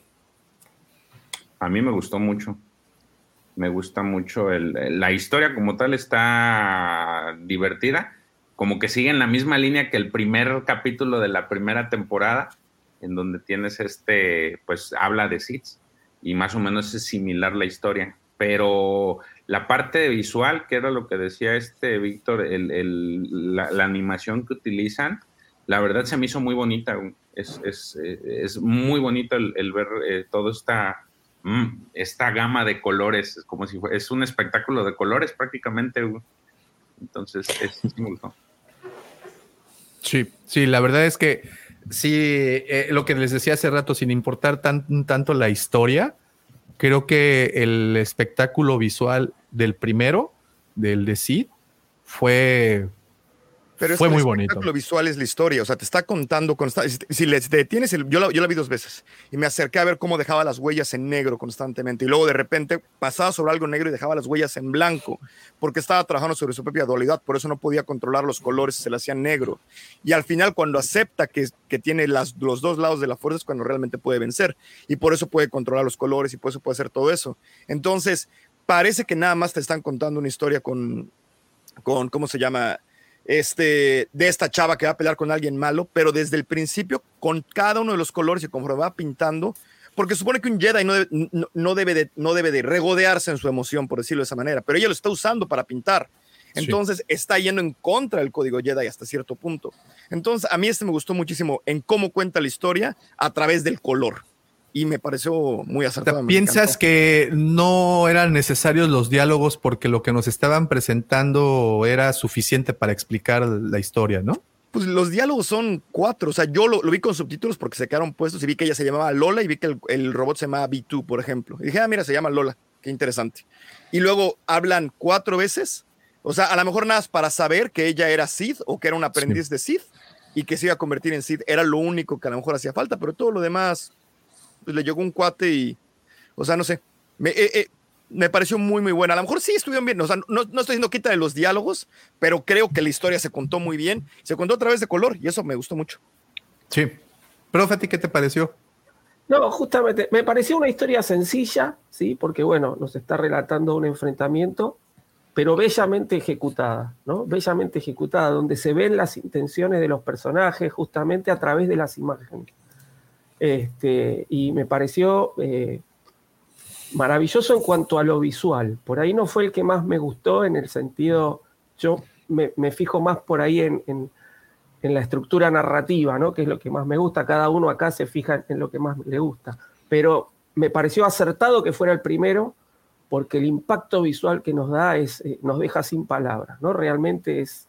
Lo, y sí lo, lo vi muy comparable al primero de la primera temporada, ¿no? En ese sentido de, de ese impacto visual, de ese, ese shock que nos dan y que nos dejan con ganas de seguir viendo, ¿no? Entonces, este, a mí me gustó mucho, todos me gustaron mucho.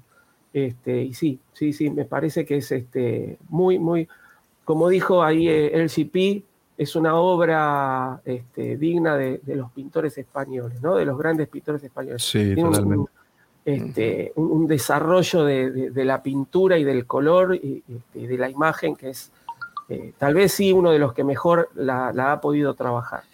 Y, y bueno, eso es, es impactante. No quiero dar más spoiler, no quiero spoilear, que dijimos sin spoiler, entonces. Sí, sí. Sorry, Este, perdón, no, no, perdón, perdón. Pero, pero por eso, por eso este, quiero dejar eso claro, ¿no? Que es un impacto visual muy grande y la historia se, se- se entiende perfectamente y se cuenta. Es decir, cómo justamente agarrar algo chiquito por ahí este, lo pueden hacer de, de- o narrar de una forma maravillosa, ¿no? Así que es, es muy, muy. Mira, Tano, Tano siendo el disruptivo. Saludos, hermano. Dice, esta vez no me quedé enganchado con Visions. Cuéntanos por qué, Tano. Cuéntanos. Lástima que estás rumbo al trabajo. Desahógate, desahógate, desahógate, vamos. Muy bien. El segundo, uno de mis, uh, eh, me gustó también muchísimo. En español se llama El cruce del aullador. Fue... Espérame, yo no- yo- ah, claro. Te, te pregunté a ti primero, Pepe. No. Ah, no, Sí. pero George. Yo dice yo un comentario, pero no me preguntaste. Claro, ¿Me puedes preguntar? ¿Me puedes Eh, preguntar? Pepe, ¿a ti qué te pareció el primer corto? Por cierto, el único que has visto. Pues por eso quiero participar. Oye. Siguiendo el no, el GP dice que el primer usuario de la fu- fuerza fue Mickey con las escobas y cubetas. No venía preparado, pero ahora sí.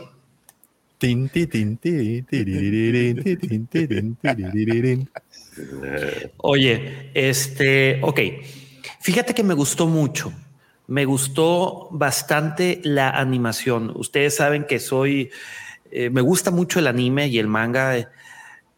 Este, ¿cómo, cómo dice? Ah, sí, que- soy un otaku, güey. Sí, soy un otaku. ¿Y qué pedo? El punto es de que me agradó muchísimo. me- eh, eh, increíble, maravillosa la, este, toda la, la animación. Este, la historia se me hizo buena. Como bien dijo, tú lo dijiste, George, se, se parece un poco en cuanto al primer episodio de la primera temporada a Ronin. Nomás de que aquí la diferencia es que todos son Sith. Este. Sin spoilers. Ya me hijos. también. Ya me, ya me güey. dieron también el manazo. Oh, hay, hay personas que no la han visto. Y algo. Se llama Pues, lo- así. lo del puedes- capítulo, lo puedes- sí, güey, se llama así de capítulo. Está bien, está bien, O sea, está bien, no. está bien. Está bien, está bien. Es, es, es como si así de que me has vestido de Mario, güey, al cine y, y me das un boleto, por favor. ¿Para qué película? Para la de Sonic, güey, seguramente. O sea, este se me hizo muy interesante eh, lo que bien mencionaba ahorita también, la forma de que manejaba eh, la pintura. O sea, yo creo que ahí puede, si lo comparas, George, con Abar Chris, con este tema eh, de, la, de que la fuerza se le manifiesta, manifiesta como música. Me- yo pensé que ibas a dar e- e- ese, ese hilo, ese puente entre la Alta República y Visions. ¿eh? No, es que. Me es fallaste, sin- hermano. Me sin fallaste. spoilers, Pepito. Es más light y no quiero spoiler tanto. Bueno, ya me voy a callar, güey. Este, me gustó. Muy bien, muy bien. Cristi, Nada de más que- nos gustó o no nos gustó entonces. Sí. Muy ¿Te gustó? bien. Eh, sí. La risa es la que Eh, chinga. Sí. Sí. Ya entre la risa y el sombrero no se toma en serio. Pero bueno. No, no, espérate, estábamos complaciendo a- al guampo auditorio, güey. Un comentario a, de a LGP, a LGP, a LGP. Sí. Ahí pon, Ah, y, güey, y- y el GP no es parte del guampo auditorio. Ah, No, sí, yo lo sé, no, pero Ah. es, es parte del inmobiliario de, de la cueva. No, pero aparte vas a salir en las historias de la cueva. El GP ha tenido el privilegio hasta de ser baneado. Sí, baneado y resucitado, como Lázaro. Bueno, ok. Además es el segundo, ¿eh? Eh, como. El que se estrenó como parte de la compañía eh, Cartoon Saloon de Irlanda, el cruce del aullador. Mm. A mí me pareció brutal ese y Mm. creepy y, y muy bueno y, y triste también, ¿no? sí. Güey, es que no, ¿cómo hablar sin spoilers de ese? O sea, ese, porque pues son, como, aquí- son como tres partes. Está, la, la narrativa está dividida en tres partes. Nada más podemos hablar de la primera entonces, porque no puedes hablar de la segunda ni la tercera sin spoilear. Bueno, puedo hablar del, del- del estudio. El estudio, de hecho, está, está curioso porque ellos hicieron una película que se llama Wall Walkers. Está en Apple Plus. Es precisamente de, el trata de una niña que va a buscar una, este, va a buscar una manada de lobos para erradicarlas y por ahí hay un cambio de este, eh, le, le salen las cosas como para que no los mate este, se vuelve amiga de los lobos. Ya le Entonces, spoileaste.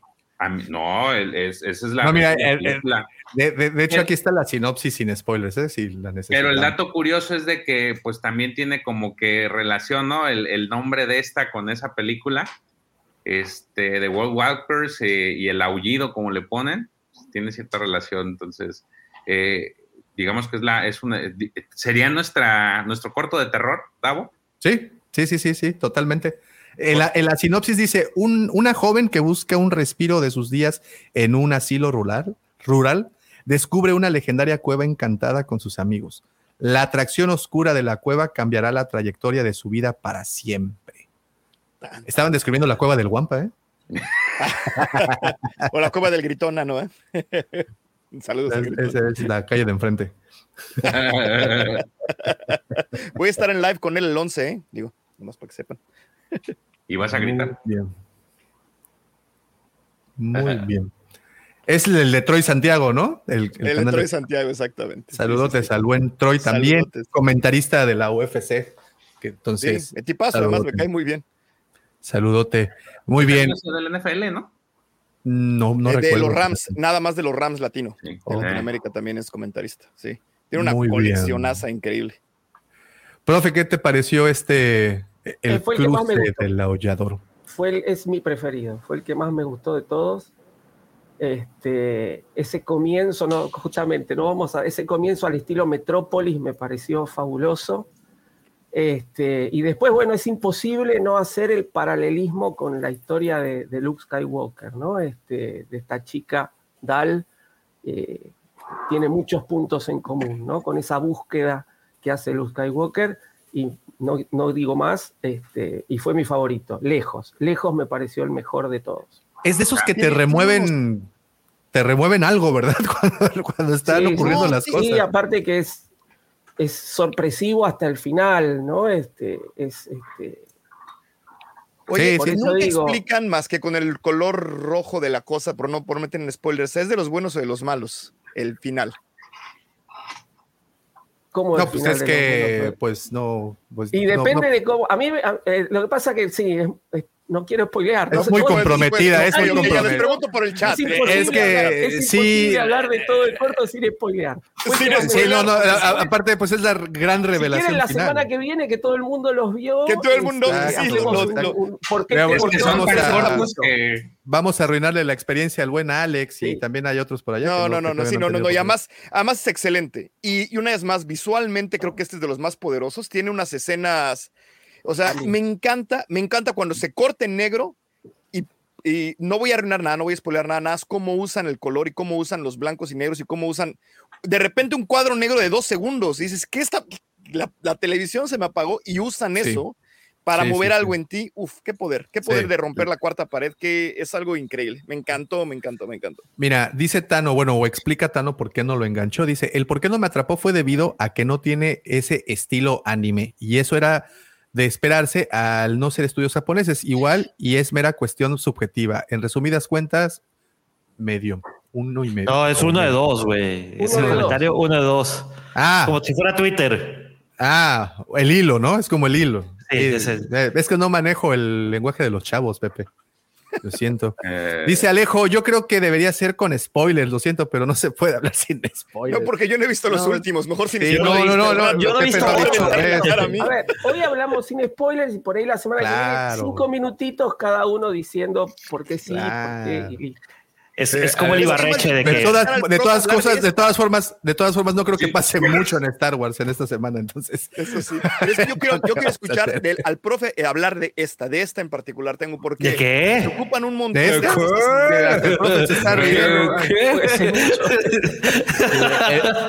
Hay cosas de las que puedo De hablar. esta, de Uh, No. you no. have been served. Agarra Obi. Una servilleta que acaba de terminar. mucho, hemos caminado mucho, no vamos a renegar. Hemos caminado mucho.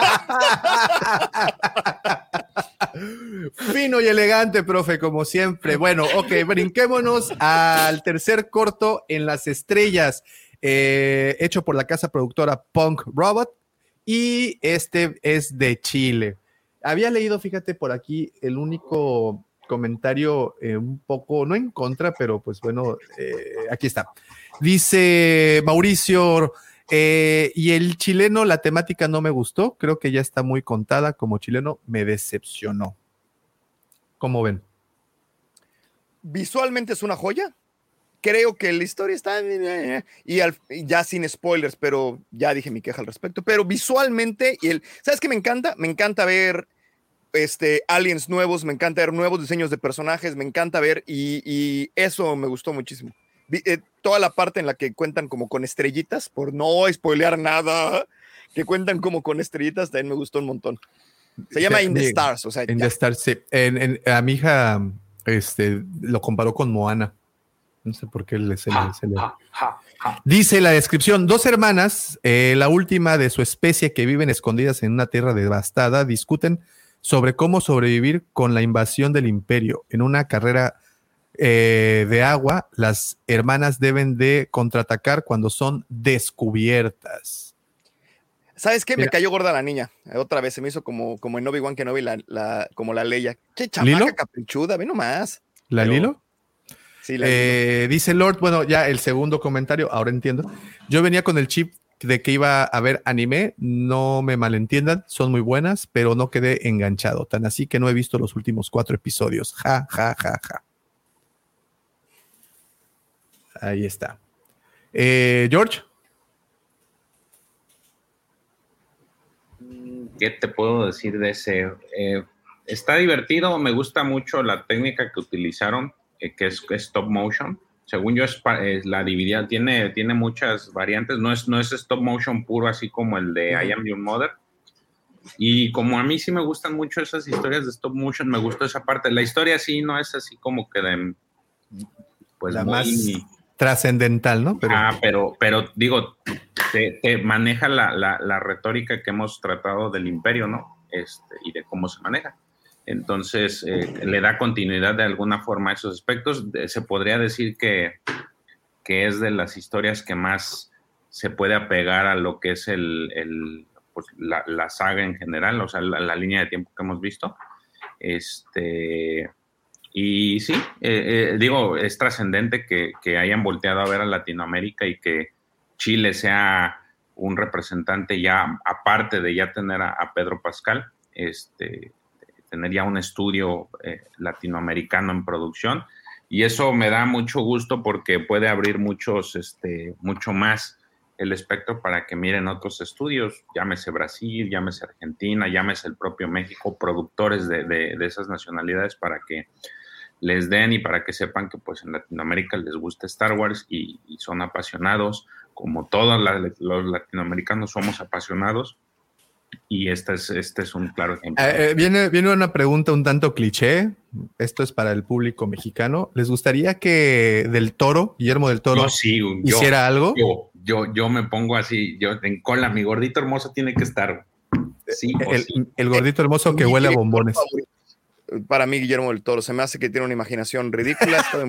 el GP había dicho algo hace ratito y ahorita lo vuelve a repetir, lo, lo repite Joaquín, que huevo cartoon haga uno. ¿Qué pasó, compadre? Ay, no. Ya lo había con ustedes.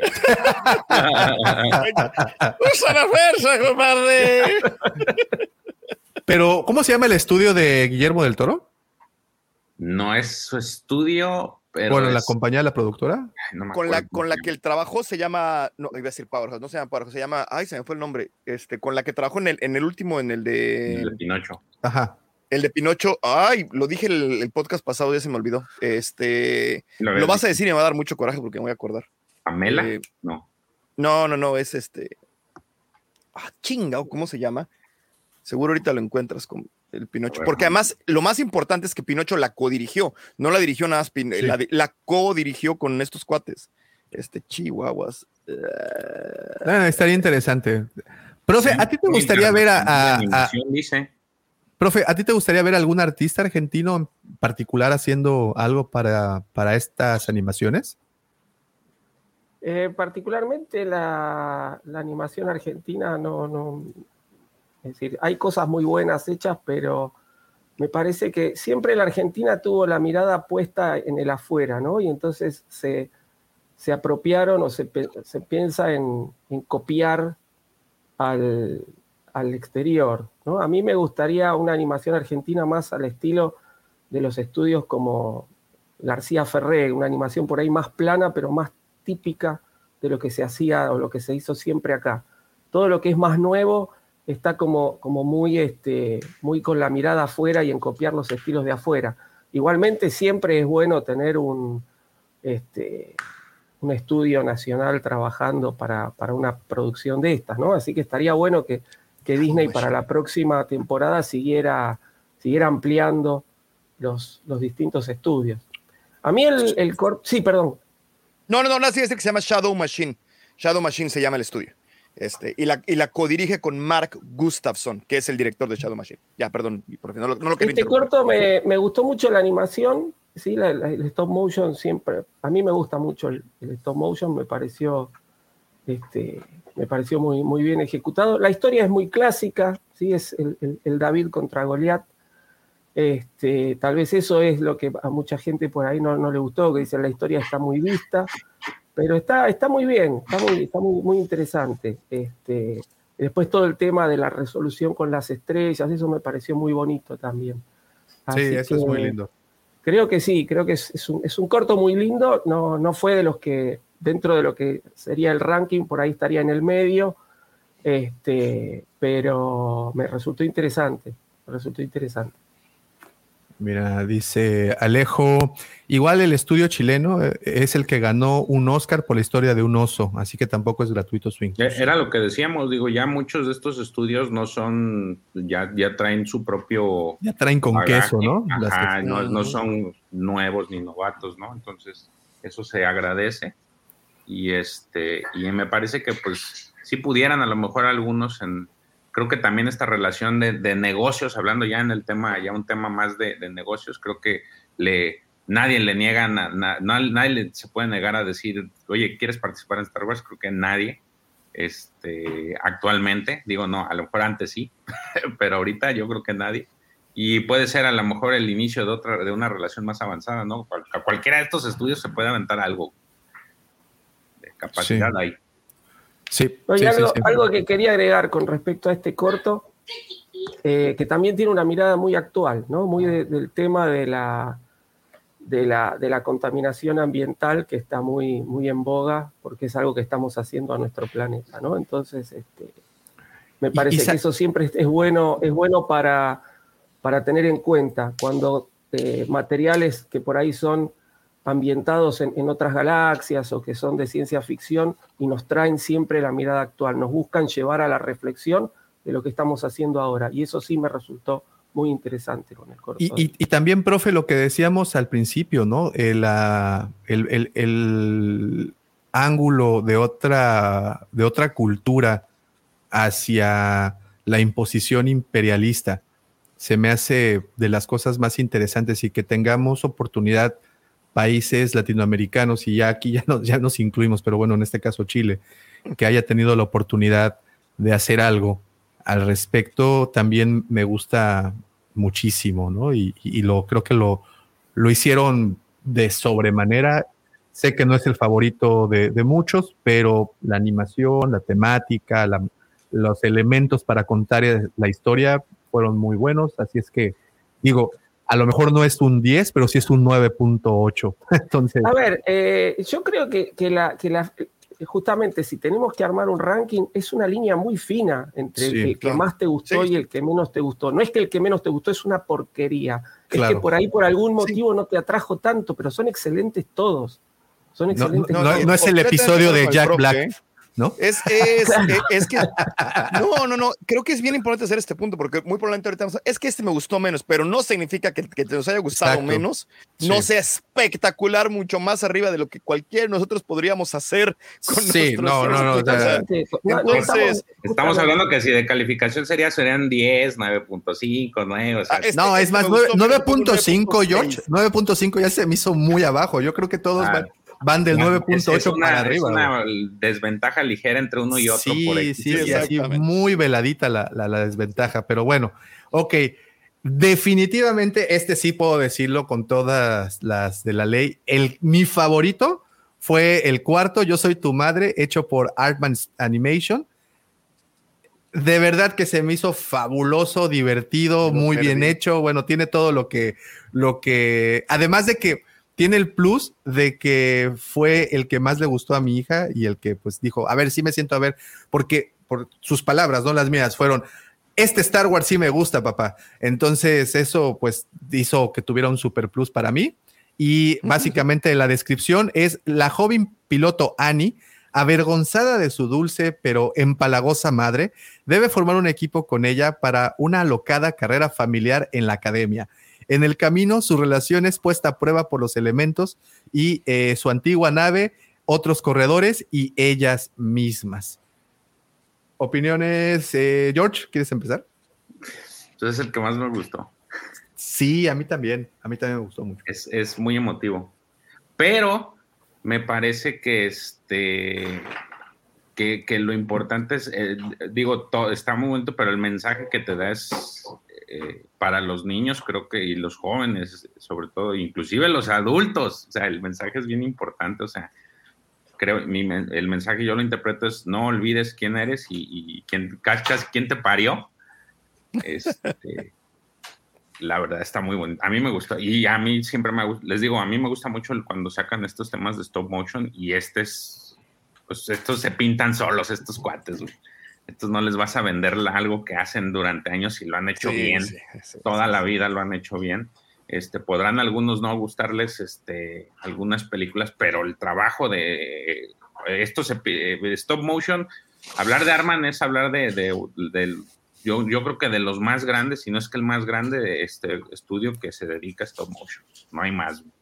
Entonces, este, a mí, yo desde antes de que saliera, yo ya traía expectativas. Eh, ver al, ver al este Wookiee en, Sí. en- en stop motion, eso fue lo que No, más me- a- a- aparte el humor, porque es uno de los pocos, si no es que el único que tiene este humor tan, tan, Tan así como- Artman. tan Artman, exacto. espectacular, Muy, es muy, muy bonito. Tiene dos cosas en particular. Ese que mencionas de los Wookiees, algo que hace un, el Wookiee pequeño, me dio mucha risa. Y luego una nave que saca un arma bastante particular. También me, me- me dio mucha, mucha risa. En general, ¿no? Todo cómo se desarrolla está bastante bien. Me divirtió. Es un espectáculo muy colorido y tiene cameos, ¿no? Que eso está padre también. E- Este está en el, del, ese es, este es el mi top. El, este es el que más me gustó de todos. Sí, sí, debo decir exactamente lo mismo. Porque, mira, Dark Cassidy, tiempo que no te veíamos por acá. Saludote. Este dice eh, Baráctil, Artman Studios con su estilo clásico inglés, uno de mis favoritos. Sí que lo fue. Sí que lo fue. Oye, Eh, no lo vi, pero ¿a, a ustedes conocen el trabajo que han hecho con Sean the Sheep y con ese tipo de cosas? Este, de, de Artman Studio. Porque no tanto de sus películas, pero tienen varias series. Aquí les pasa mucho en Australia porque son ingleses. Y tienen un humor muy, muy, muy inteligente. O sea, inclusive para un niño, porque no hablan. Es más o menos parecido. O sea, igual no hablan, igual no todo esto. No, sí, no, no, o sea, hay, hay diálogos y, y son buenísimos. Son muy, muy buenos. Profe, no te, Hablan, no te hemos pero- escuchado. Pero hay mucho humor, mucho humor físico, justamente, muy propio de, de lo que nos entrega este, este estudio, ¿no? Entonces, eh, se hace muy simpático y además muchos detalles. De- Yo creo que, que la genialidad de este corto está en los detalles, ¿no? Este, donde hasta los personajes eh, mínimos hacen algo que te remite, ah, esto es para acá, esto es, viene de acá, ¿no? Este, y, y bueno, y además también, ¿no? La mirada actual, porque trata de la relación padres e hijos y que es algo que todos hemos transitado, ¿no? Eh, En una época la, la transitamos como hijos y ahora la estamos transitando como padres. Este, entonces siempre eso, ese llevarte a la reflexión y a, y a- y a poner la mirada en el otro, siempre es, es muy... A mí es algo de las cosas que más me gusta cuando, cuando me enfrento a un material así, ¿no? Que nos hagan reflexionar. Y Sí, si bien sí. uno dice, "Eh, es un corto de humor, es qué sé yo, de animación, y no- te lleva a hacer una reflexión más profunda y eso es, es muy importante. Sí, opino lo mismo. Te- te- remueve fibras muy profundas, por decirlo, y de una manera muy divertida. Eso es, es como que si te rie- se rieran de tus desgracias. Y eso está bonito. muy bien. El número 5, ese sí no lo he visto, pero los dejo, profe y, y- y George, que ustedes sí. Viaje a la cabeza de la obscuridad. Ese es el único que bueno, me falta. Yo, yo ese sí lo vi, no sé por qué me brinqué el 4 y vi el 5. No sé, Ah, ok, algo ok. pasó ahí con mi Disney Plus. sí. Dice la descripción, eh, una mecánica esperanzada y un joven Jedi desilusionado se unen a una aventura arriesgada e improbable para cambiar el rumbo de la guerra galáctica, pero las fuerzas oscuras los siguen. Can, can, can. Es muy difícil hablar este sin spoilers, o sea, más allá de hablar del estilo, eh, eh, porque hay varias como... ah, estoy intentando cuidar mis palabras, pero eh, eh, una vez más, hay- están hablando de que el- del anime, este tiene completo el estilo de anime y tiene un estilo de anime increíble. Me encanta cuando el anime juega el, el trabajo de línea y aquí animan el trabajo de línea y eso me encanta, le da un estilo y luego tiene como una pasada como de textura enfrente, cuidan un montón los colores, las tomas igual. Está, in- está hecho con un cariño, este, pero con un cariño espectacular, o sea, con cosas que, que sí, con niveles de cuidado ridículos este. Oye, no, no eh, quiero hablar, de- porque rapidísimo. más me gustó mucho la historia también, pero no quiero spoilearla. Rapidísimo, Víctor Torres, saludos Wampas, hablando de hijas, un saludo muy especial a mi hija Lupita por su cumple número 6, super fan de Star Wars. Saludos, si nos dices cómo se llama para mandarla a felicitar, te lo agradeceríamos. Ah, sí, pensé que, que esto es, perdón. El caballo blanco de Napoleón, ¿cómo se Sí, sí, sí, las, ¿Cuál las- de qué color eran las mangas del chaleco, ¿no? Hija Lupita, ¿cómo se llama tu hija Lupita? Perdón, perdón, perdón, perdón. En fin, en fin. Lapsus brutus. Muy bien. Ok, ese fue el número 5, ¿verdad? Sí, está, está, está chido. Fíjate, no, en- este va a ser spoiler sin ser spoiler, pero la historia se me. Quien ha leído La Alta República, tenemos estos personajes de Ernesto Roy y este Imri Cántaros. La historia es muy similar a lo que vive este Imri en, en- en una de las novelas. Entonces, eh, me gustó mucho por eso, porque lo, lo, lo relacioné con eso y aparte, pues, es anime, a final de Sí, cuentas, y, y- y- y la verdad Pero es no cualquier anime, ¿eh? o, sea, no, o sea, hay de animes a animes, hasta Sí, en sí, los sí, animes no. hay, hay razas. Eh, este está- sigue la misma línea de lo que vimos en la primera temporada. eh, y la verdad sí está, está chido. La- A mí las me gustó escenas de todo. acción, las peleas, Sí. ah, ¿qué tal, eh? Híjole, híjole, qué chulada. Me encanta cuando contra... El anime lo hace mucho, el buen anime, que contrapican la cámara y se ve como desde... con escorzo y con líneas de acción. Mm, mm, mm, mm, Me gustó mucho. Muy bien. Muy bien, profe. Sí, bueno, a mí también, eh, a mí me encantó este, dentro de lo que sería mi ranking, es el segundo que más me gustó, me pareció este, muy buena toda la, la- la dualidad que trabaja, ¿no? Eh, no quiero decir mucho más.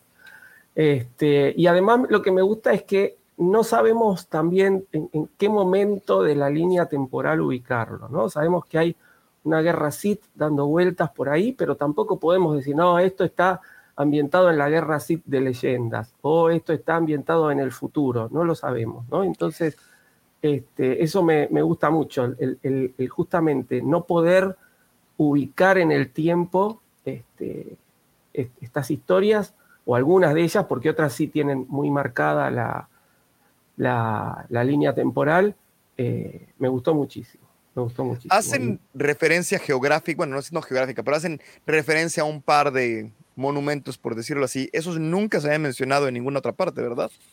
Eh, no, yo es la primera vez que escucho lo- los nombres. Sí hay, en, en- hay una, a mí eso, eso también me hizo acordar este, en la enciclopedia de Jedi vs. Sith se menciona otros pueblos este, que son usuarios de la fuerza y que algunos inclusive hasta han logrado eh, utilizar la fuerza de manera similar a los Jedi o a los Sith. Y bueno, eh, y también son como planetas desconocidos del borde exterior y es probable que se hayan inspirado, no, no, no específicamente no mencionan ninguno de estos nombres, pero es muy probable que se hayan inspirado por ahí en este tipo de materiales. Eh, pero justamente son cosas que, que, por ahí aparecen esporádicamente en alguna novela o en alguna cosa y después se recogieron en esta enciclopedia este, y no hay, no hay muchos más datos porque son por ahí menciones que aparecen en alguna novela, no es que se han desarrollado. Así que me gustó, me gustó mucho todo, todo esto y justamente el manejo de la dualidad me pareció excelente. Excelentísimo. Muy bien. Ah, un tema visual aquí, profe. ¿Se dio cuenta que como que cambió el estilo? O sea, al principio eh, no, no es nada de spoiler, así empieza, está como este cuate chino con la barba. Y cuando, y cuando se acercan al estilo, se alcanza a ver que las piedras tienen como cierta textura y cierto estilo. Y luego cuando empieza la otra parte, no voy a hablar, este, el estilo es casi completamente diferente. Los, los, los eh, están animados de manera diferente, las texturas son diferentes, los colores son diferentes. Eh, precisamente hablando pues, de esta dualidad. Ya hay como un brinco de tiempo de repente por ahí, o sea, es, es, es, un trabajo increíble, muy, muy bueno. Muy bien. Nos vamos ahora con el número 6, la bailarina espía. Eh, va de la principal bailarina de un famoso cabaret frecuentado por el imperio, utiliza su conjunto de habilidades únicas para espiar a la rebelión pero la presencia de un misterioso oficial amenaza con descarrilar su misión. Ese Eso quien suena- ya lo vio. Eso suena a, a la Segunda Guerra Mundial. No, en la Segunda Guerra sí, eso suena a las Sí, canoas. la- No, en, en la, en la Segunda Guerra Mundial había un cabaret este, que era para diplomáticos y, este, y gente VIP en Berlín, donde entrenaban a las damas en cuestión para, la- con pláticas y adoctrinamiento para sacar la información a todos los visitantes, como dato cultural. Muy bien. Sí, Profe- este corto está, está, está claramente inspirado en la Segunda Guerra Mundial. Es el de la Casa Francesa. Este, y me encanta la tonalidad de, de ese inglés medio afrancesado que le dan, ¿no? Creo que han dejado este, su, impronta bien clara de que es la Casa Francesa. Y, bueno, a mí me, me hizo más que nada, me remitió a, a lo que fue la invasión nazi en Francia, ¿no? Donde teníamos la Francia libre y la Francia ocupada, y dentro de la Francia ocupada, en muchos de estos lugares estaban las, las bailarinas que se relacionaban con, con los oficiales este, nazis y que después pasaban información a la resistencia, ¿no? Entonces me remitió mucho a eso. Eh, está muy bueno, está muy bueno, realmente me, me gustó mucho. La historia se me hizo que ya fue hecha, no, no recuerdo ahora dónde la vi, pero, pero sí me, me resultó este, Muy que ya la- famosa. era una historia que ya era medio conocida, pero igualmente Matahari. la... ¿Cómo? Matahari era, Ah, sí. era una bailarina muy famosa que precisamente, pero creo que ella es de la Primera Guerra Mundial, no de la Segunda, o Sí, de otro sí. conflicto. Este, Este- Y precisamente era una bailarina. eh, o sea, fue lo primero que me vino a mí a la mente, ¿eh? lo de Sí, Matahari. no, pero más allá, más allá del personaje, digamos, lo que es la historia de fondo, ya como que ya la, la- la he visto en algún otro lado, este, pero igualmente está, está, me resultó también muy lindo visualmente, toda la parte que esta mujer baila, este, me resultó muy, muy, muy lindo visualmente y bueno, no quiero, no quiero decir mucho más, ¿no? Pero, pero sí es muy interesante, muy lindo también. A ti, George. A mí me gustó mucho y, y sí es tema de la Primera Guerra Mundial. De hecho, a mí me remitió, y digo, me, me brinco a los juegos, el juego de Call of Duty World War II. Hay una misión en donde tú es, controlas a una espía francesa. Entonces, este, me, me hizo mucho, mucho esa, esa conexión. Está muy chida esa, esa, este, esa, esa campaña. Este, y eh, por ese, por ese tema me gustó mucho. Eh, antes yo era muy, muy, me gustaba mucho la historia de la Segunda Guerra Mundial. Digo, es un hecho muy lamentable, pero, pero tiene muchos matices, tiene muchas historias muy importantes y aquí pues siendo un estudio francés, como dicen, que, ellos vivieron ahora sí que a flor de piel las dos guerras, eh, me parece que va a tono con, con, con lo que este, con lo que es la, el estudio, ¿no? Tienes estas vivencias o, tratas de, de, generar una historia en torno a, la, a, lo que es tu país o lo que en alguna vez representó y, y aquí representa pues el valor de, de las mujeres, ¿no? En, en, en, su participación en una guerra tan importante que es este, la que se vive en Star Wars, trasladas y también han tenido participaciones importantes en, la, en las guerras, este, en la Gran Guerra y en la Segunda Guerra Mundial. Muy bien. Eh, ese es otro que no, no tuve oportunidad de ver, así es que me quedo con lo que dicen, los veré en un ratito más. Muy bien, los bandidos de Golak. Huyendo de su aldea en tren y perseguidos por feroces fuerzas imperiales, un niño y su hermano menor, sensible a la fuerza, buscan refugio en un vibrante pero peligroso Dava. ¿Qué tal? A mí me gustó también. Es que, híjole, todos tienen, tienen todos tienen, Tienen algo. algo, ¿verdad? Eh, es- Este, bueno, eh, regresamos al tema, eh, tropicalizan la forma de ver Star Wars desde su punto de vista, lo- la, la- la- le, le dan su propio matiz de cultura, la verdad es muy bonito. Eh, la animación me gustó mucho, es también otro tipo, otro tipo de animación. La historia eh, también se me hace, me, gustó porque el tema que ma- manejan el uso de la fuerza a final de cuentas, pero te dan otra, otro punto de vista de, de- de lo que viven los usuarios de la fuerza, ¿no? Que, este, que tienen que pues, este, esconderse. Y, y eso, y eso me parece que es lo, lo- interesante. Ahora, eh, más allá de eso, les digo, me, gustó mucho que, que siendo este estudio del- de- propio de, de- de- de la India, si mal no recuerdo, lo acomoden a- o, o creen esta historia a partir de, de su cultura, ¿no? Le den, le den su- sus, las pinceladas de lo que es su, su cultura y nos entreguen esto que a mí la verdad te digo, son de los, de los que me han gustado, de, es que realmente todos me han gustado, pero este tiene es, esa parte muy especial. Muy bien. Este Profe. no lo vi yo. Ah, perdón. No, sí, algo. No lo vi yo, pero en animación se me hizo como. o En, en, animación en estilo se me hizo como que. Una vez más, de 9.6. Se me hizo como del. Que no, no- no- que no estaba como al nivel de los otros. Sí, a ver, yo creo que la, que la parte de la, de la animación es de lo que más estamos acostumbrados a ver. A mí se me hizo, más allá de que utilizan mucho la, la estética propia de la India, ¿no? Hasta los edificios, las fisonomías de los distintos personajes, que eso está muy bueno, cómo adaptan un poco, inclusive hasta los alienígenas, ¿no? Al, tipo de, fisonomía eh, propia este, hindú. Eh, lo que es el estilo de animación se me hizo muy parecido o muy similar. Yo tampoco eh, sé de, animación a lo que estamos acostumbrados por ahí a ver más en Clone Wars, ¿no? Ese tipo de, estilo, de no, no igual, pero sí ese tipo de estilo.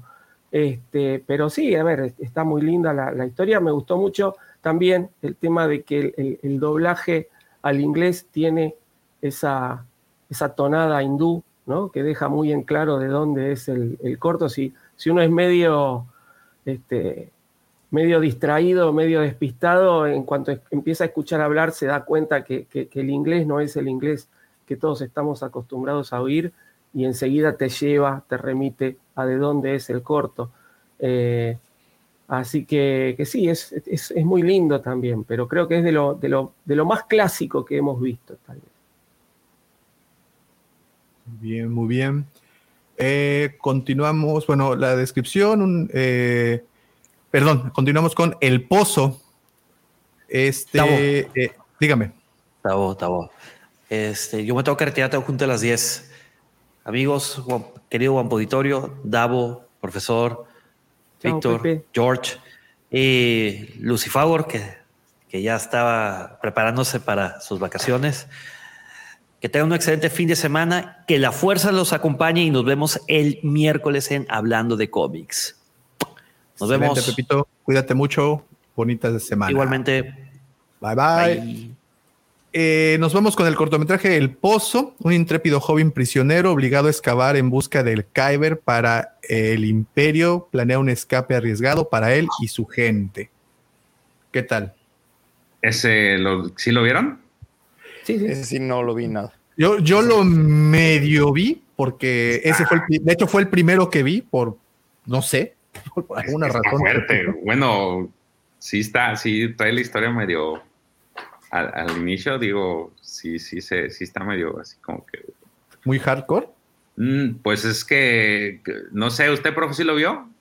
Sí, sí, sí, es tal vez el que tiene una, una de las historias más duras, ¿no? Por, ciertos momentos que uno no se espera. Sí, está. Este, Me gustó, me gustó, creo que es, esa parte es lo, digo, es, es cruda, cruda realidad, pero, pero me parece que, que aquí es donde vemos que sí les dieron este, esta libertad que decían, ¿no? O sea, les dan la libertad para hacer su historia y este es un ejemplo bien claro, este, este, este corto, me parece que es el de los que más, más manejan. No, no sé, profe, si usted lo ve como si fuera, digo, al mismo, con, con este nivel de libertad como el de Akakiri. no sé, eh, yo lo- a mí lo que me gustó de este corto es, primero que bueno, tiene justamente mucho, mucha presencia de la gente común, ¿no? Es decir, la fuerza, acá la fuerza se la toca medio de refilón, porque inclusive el destino que tienen este, los Kyber eh, no es el de, No es el propio. de formar de- un arma, ¿no? El de formar parte de un arma, ni de sables, ni de rayos láser, por lo menos lo que nos muestran. Y tiene mucha, mucha participación de la gente común. Eso fue lo que me gustó mucho de este corto. Eh, tal vez sí el estilo de animación es el más parecido al de, al de Akakiri. Este, pero pero eso, eso es lo que me gusta de- del pozo. Eh, y, y- y eso es un poco también lo que, lo que hay que resaltar ¿no? de todos estos cortos, que, que acá tenemos el, si bien hay que centrar la acción en, en un personaje o en dos personajes, tenemos el- la participación del personaje colectivo y que este personaje colectivo sea la gente común, es lo que, lo que más me atrajo de este, de este corto. Y es el, el- el que fue producido por Lucasfilm, bueno, entre en una coproducción. Sí, Muy bien. está, Está, está interesante. Y es el único que ver. japonés. Es el único, digo, Sí. la única participación de Japón aquí ahora esta vez. Y bueno, el último, el canto de, A, de Au. Una niña alienígena que anhela cantar es educada por su querido pero severo padre para que se quede callada debido al efecto calamitoso que su voz tiene en los cristales de las minas cercanas. Este también está bonito. Sí, está emotivo. Sí, sí, está muy, este está muy este es- a mí me, me encantó, me encantó. Este, es el que de- dentro de, de este ranking estarían para mí en tercer lugar. Me gustó mucho la animación, esa especie de, de- de que hay personajes que son medio como de peluche, ¿no? Como texturizados, ¿verdad? Sí, ah, también mí que tiene mucho color, ¿no? Bueno, además del del Sith, Este, obviamente. Es el que sí, tiene, como- tiene Es el muchísimo. que se ve muy colorido, como muy pachoncito, como muy. Ah, sí, ya sé cuál es este. Y me, me gustó mucho, me gustó mucho. Es, tal vez sea el, más para chicos de todos, ¿no? Este, y lo, lo- lo vi comparable al, en- al de la primera temporada, al del, del droide que quería hacer eh, Jedi, ¿no? Y Obi-Wan. Sí, sí. No, no en el estilo de animación, porque la animación no tiene nada que ver, pero sí en que está muy, eh, Enfocado. muy orientado hacia los chicos, ¿no? Y además una historia sencillísima, con un, con un conflicto este, que, que- que- se profundiza, ¿no? Este, y, esta también, esta relación padres e hijos de no te metas, ¿sí? Los chicos, esto es lugar para grandes, los chicos no pueden estar, ¿no? Y cómo finalmente nos va haciendo cambiar la, la mirada, ¿no? De que, de que los chicos también este, pueden darnos una lección, ¿no? Entonces, este, a mí me- es uno de los que más me gustó también. A mí por temas personales me llegó muchísimo. Entonces, ese lo coloco también entre mis favoritos porque tocó ahí fibras muy sensibles. Y bueno, ¿cuál de todos no, verdad? Creo que todos es, fue la particularidad en este caso de, de casi todos los cortos. Pero este, este fue otro que también acabo, fue el último, de hecho, que vimos ayer por la noche. Y, y a mi hija la tenía así. Y, y justamente digo, el tema pues le gustó, pero la textura y todo era lo que creo que más les llamó la atención. Entonces, por cualquier, por, por tanto por, por, por trama y por técnica, creo que es de los, de los buenazos. No, es que, es que justamente eh, hacer un, hacer un, son nueve, ¿no? Y obviamente siempre va a haber uno que te gustó más y uno que, que no te gustó tanto, pero es decir, entre el 10 y el 9.50 hay 50 centésimos nada más, Sí. ¿no? Entonces Sí, es, sí, como, es como muy difícil establecer un ranking. Siempre hay algo que te mueve, alguna de estas historias que te mueve una fibra más que otra y eso es la que la pone un poquito más arriba, pero realmente me gustaron todos, me parecieron excelentes.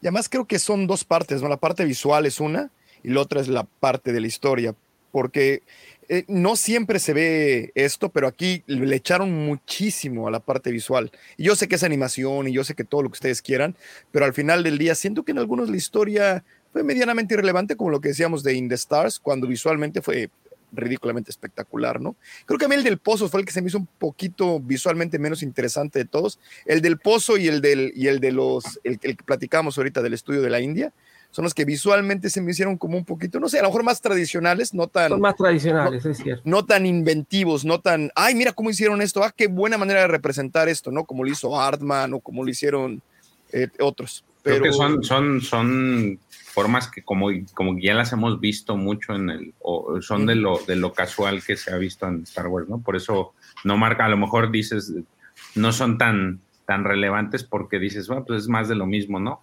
Pero, pero a final de cuentas, este... espectaculares, ¿eh? Sí, sí, O sea, sí, sí. Tengo un par de detalles, porque yo también soy muy fanático, soy un geek de la animación. Tengo un par de detallitos aquí, allá en ciertos lugares, pero no porque lo pueda hacer mejor, sino porque me llamaron la atención por el nivel de calidad que tenía todo, ¿no? Y como pared blanca, de repente tienen un piquito negro y lo alcanzas a ver, pero no significa que una pared sea más blanca que la otra. Es, Claro. Por ejemplo, en los cortos en la India me parece que la animación facial no se veía muy bien sin ver el corto, ¿eh? sin haber visto el episodio. Como que la animación, la animación facial se veía un poquito medio... Este, ¿Se arregla esa después en, la, en, en el... ¿Cómo se llama el capítulo de la India? El- Eh, ay, se me. De Golak, ¿no? En los bandidos. Prisionero de Los bandidos de... Ah, sí, los bandidos. Como que la animación facial se veía medio uncanny este, Valley. ¿No? ¿Sí está buena esa? O sea, nada más pregunto. ¿O no? Bien. Ah, ok. Pregunto nada más. No lo he visto. No, Muy bien. Pero sí es como tipo Clone Wars, algo similar a eso. Sa- ¿Sabes cómo cuál se figura? Como las primeras temporadas de Clone Wars. Así, así más o menos es, Ese el, estilo de. es el estilo. Ok. Pues ahí, ahí está. Lo creo que es de las. Es la segunda ocasión en la que la armonía prevalece en este podcast.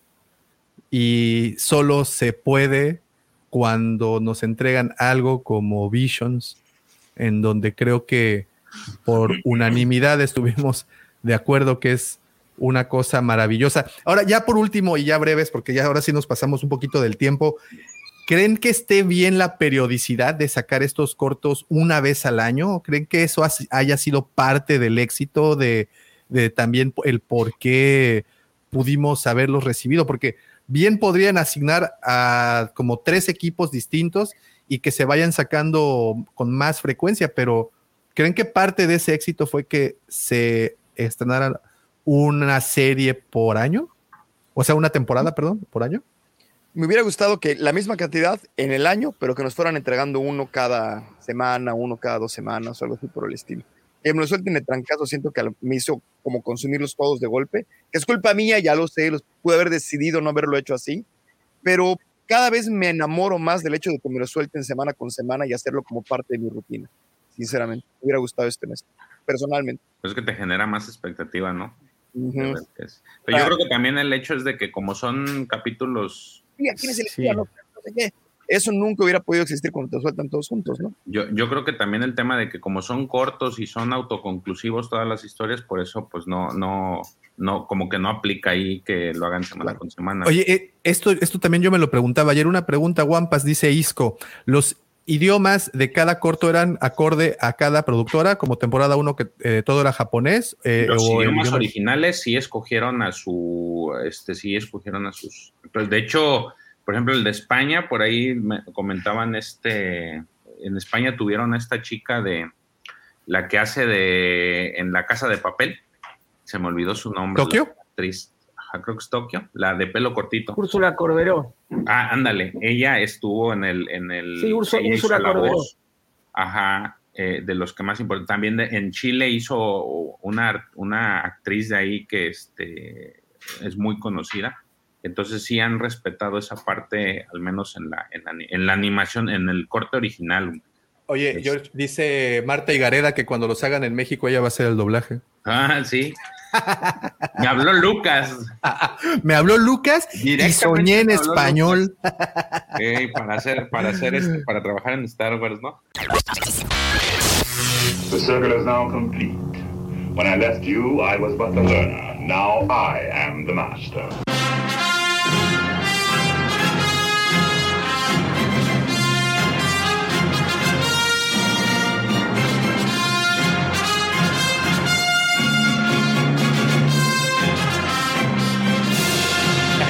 Muy bien, ok, pues bueno, de nueva cuenta, estuvimos todos de acuerdo que esta es una magnífica serie. Véanla si no la han visto, tratamos de mantenernos fuera de los spoilers. La siguiente semana ya nos vamos con un poquito más de, de spoilers, pero sin lugar a duda, creo que fue el highlight, fue lo más sobresaliente, al menos de estos últimos, de estas últimas semanas. Y vaya, de nueva cuenta, qué gran momento vivimos para ser fans de Star Wars. Esta semana estuvo repleta de cosas muy, muy interesantes, entre ellas eh, el estreno de, esta, de estas animaciones. También tuvimos de Young Jedi Adventures, tuvimos por ahí sol- este, coleccionables. Vaya, muchas cosas, muchísimas cosas muy interesantes. Y pues obviamente nos da mucho material para este podcast.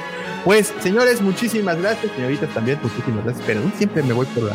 Señoritas y señores, muchísimas gracias a todos por habernos acompañado, sobre todo a los que estuvieron desde el principio conectados y comentando. Gracias de verdad. Gracias por volver mucho más interesante este programa, gracias a sus comentarios. Pero sin lugar a duda, esto no hubiera podido pasar sin los comentarios oportunos, perspicaces, polémicos, pero sobre todo picantes de mis queridos amigos Víctor, el buen George y mi querido amigo el profesor. Muchísimas gracias por todo, pero no nos podemos despedir de este programita sin antes desearles Que la fuerza los acompañe. Muchísimas gracias. Recuerden que esto sale en formato audio el día lunes muy temprano. Hasta pronto. Chao.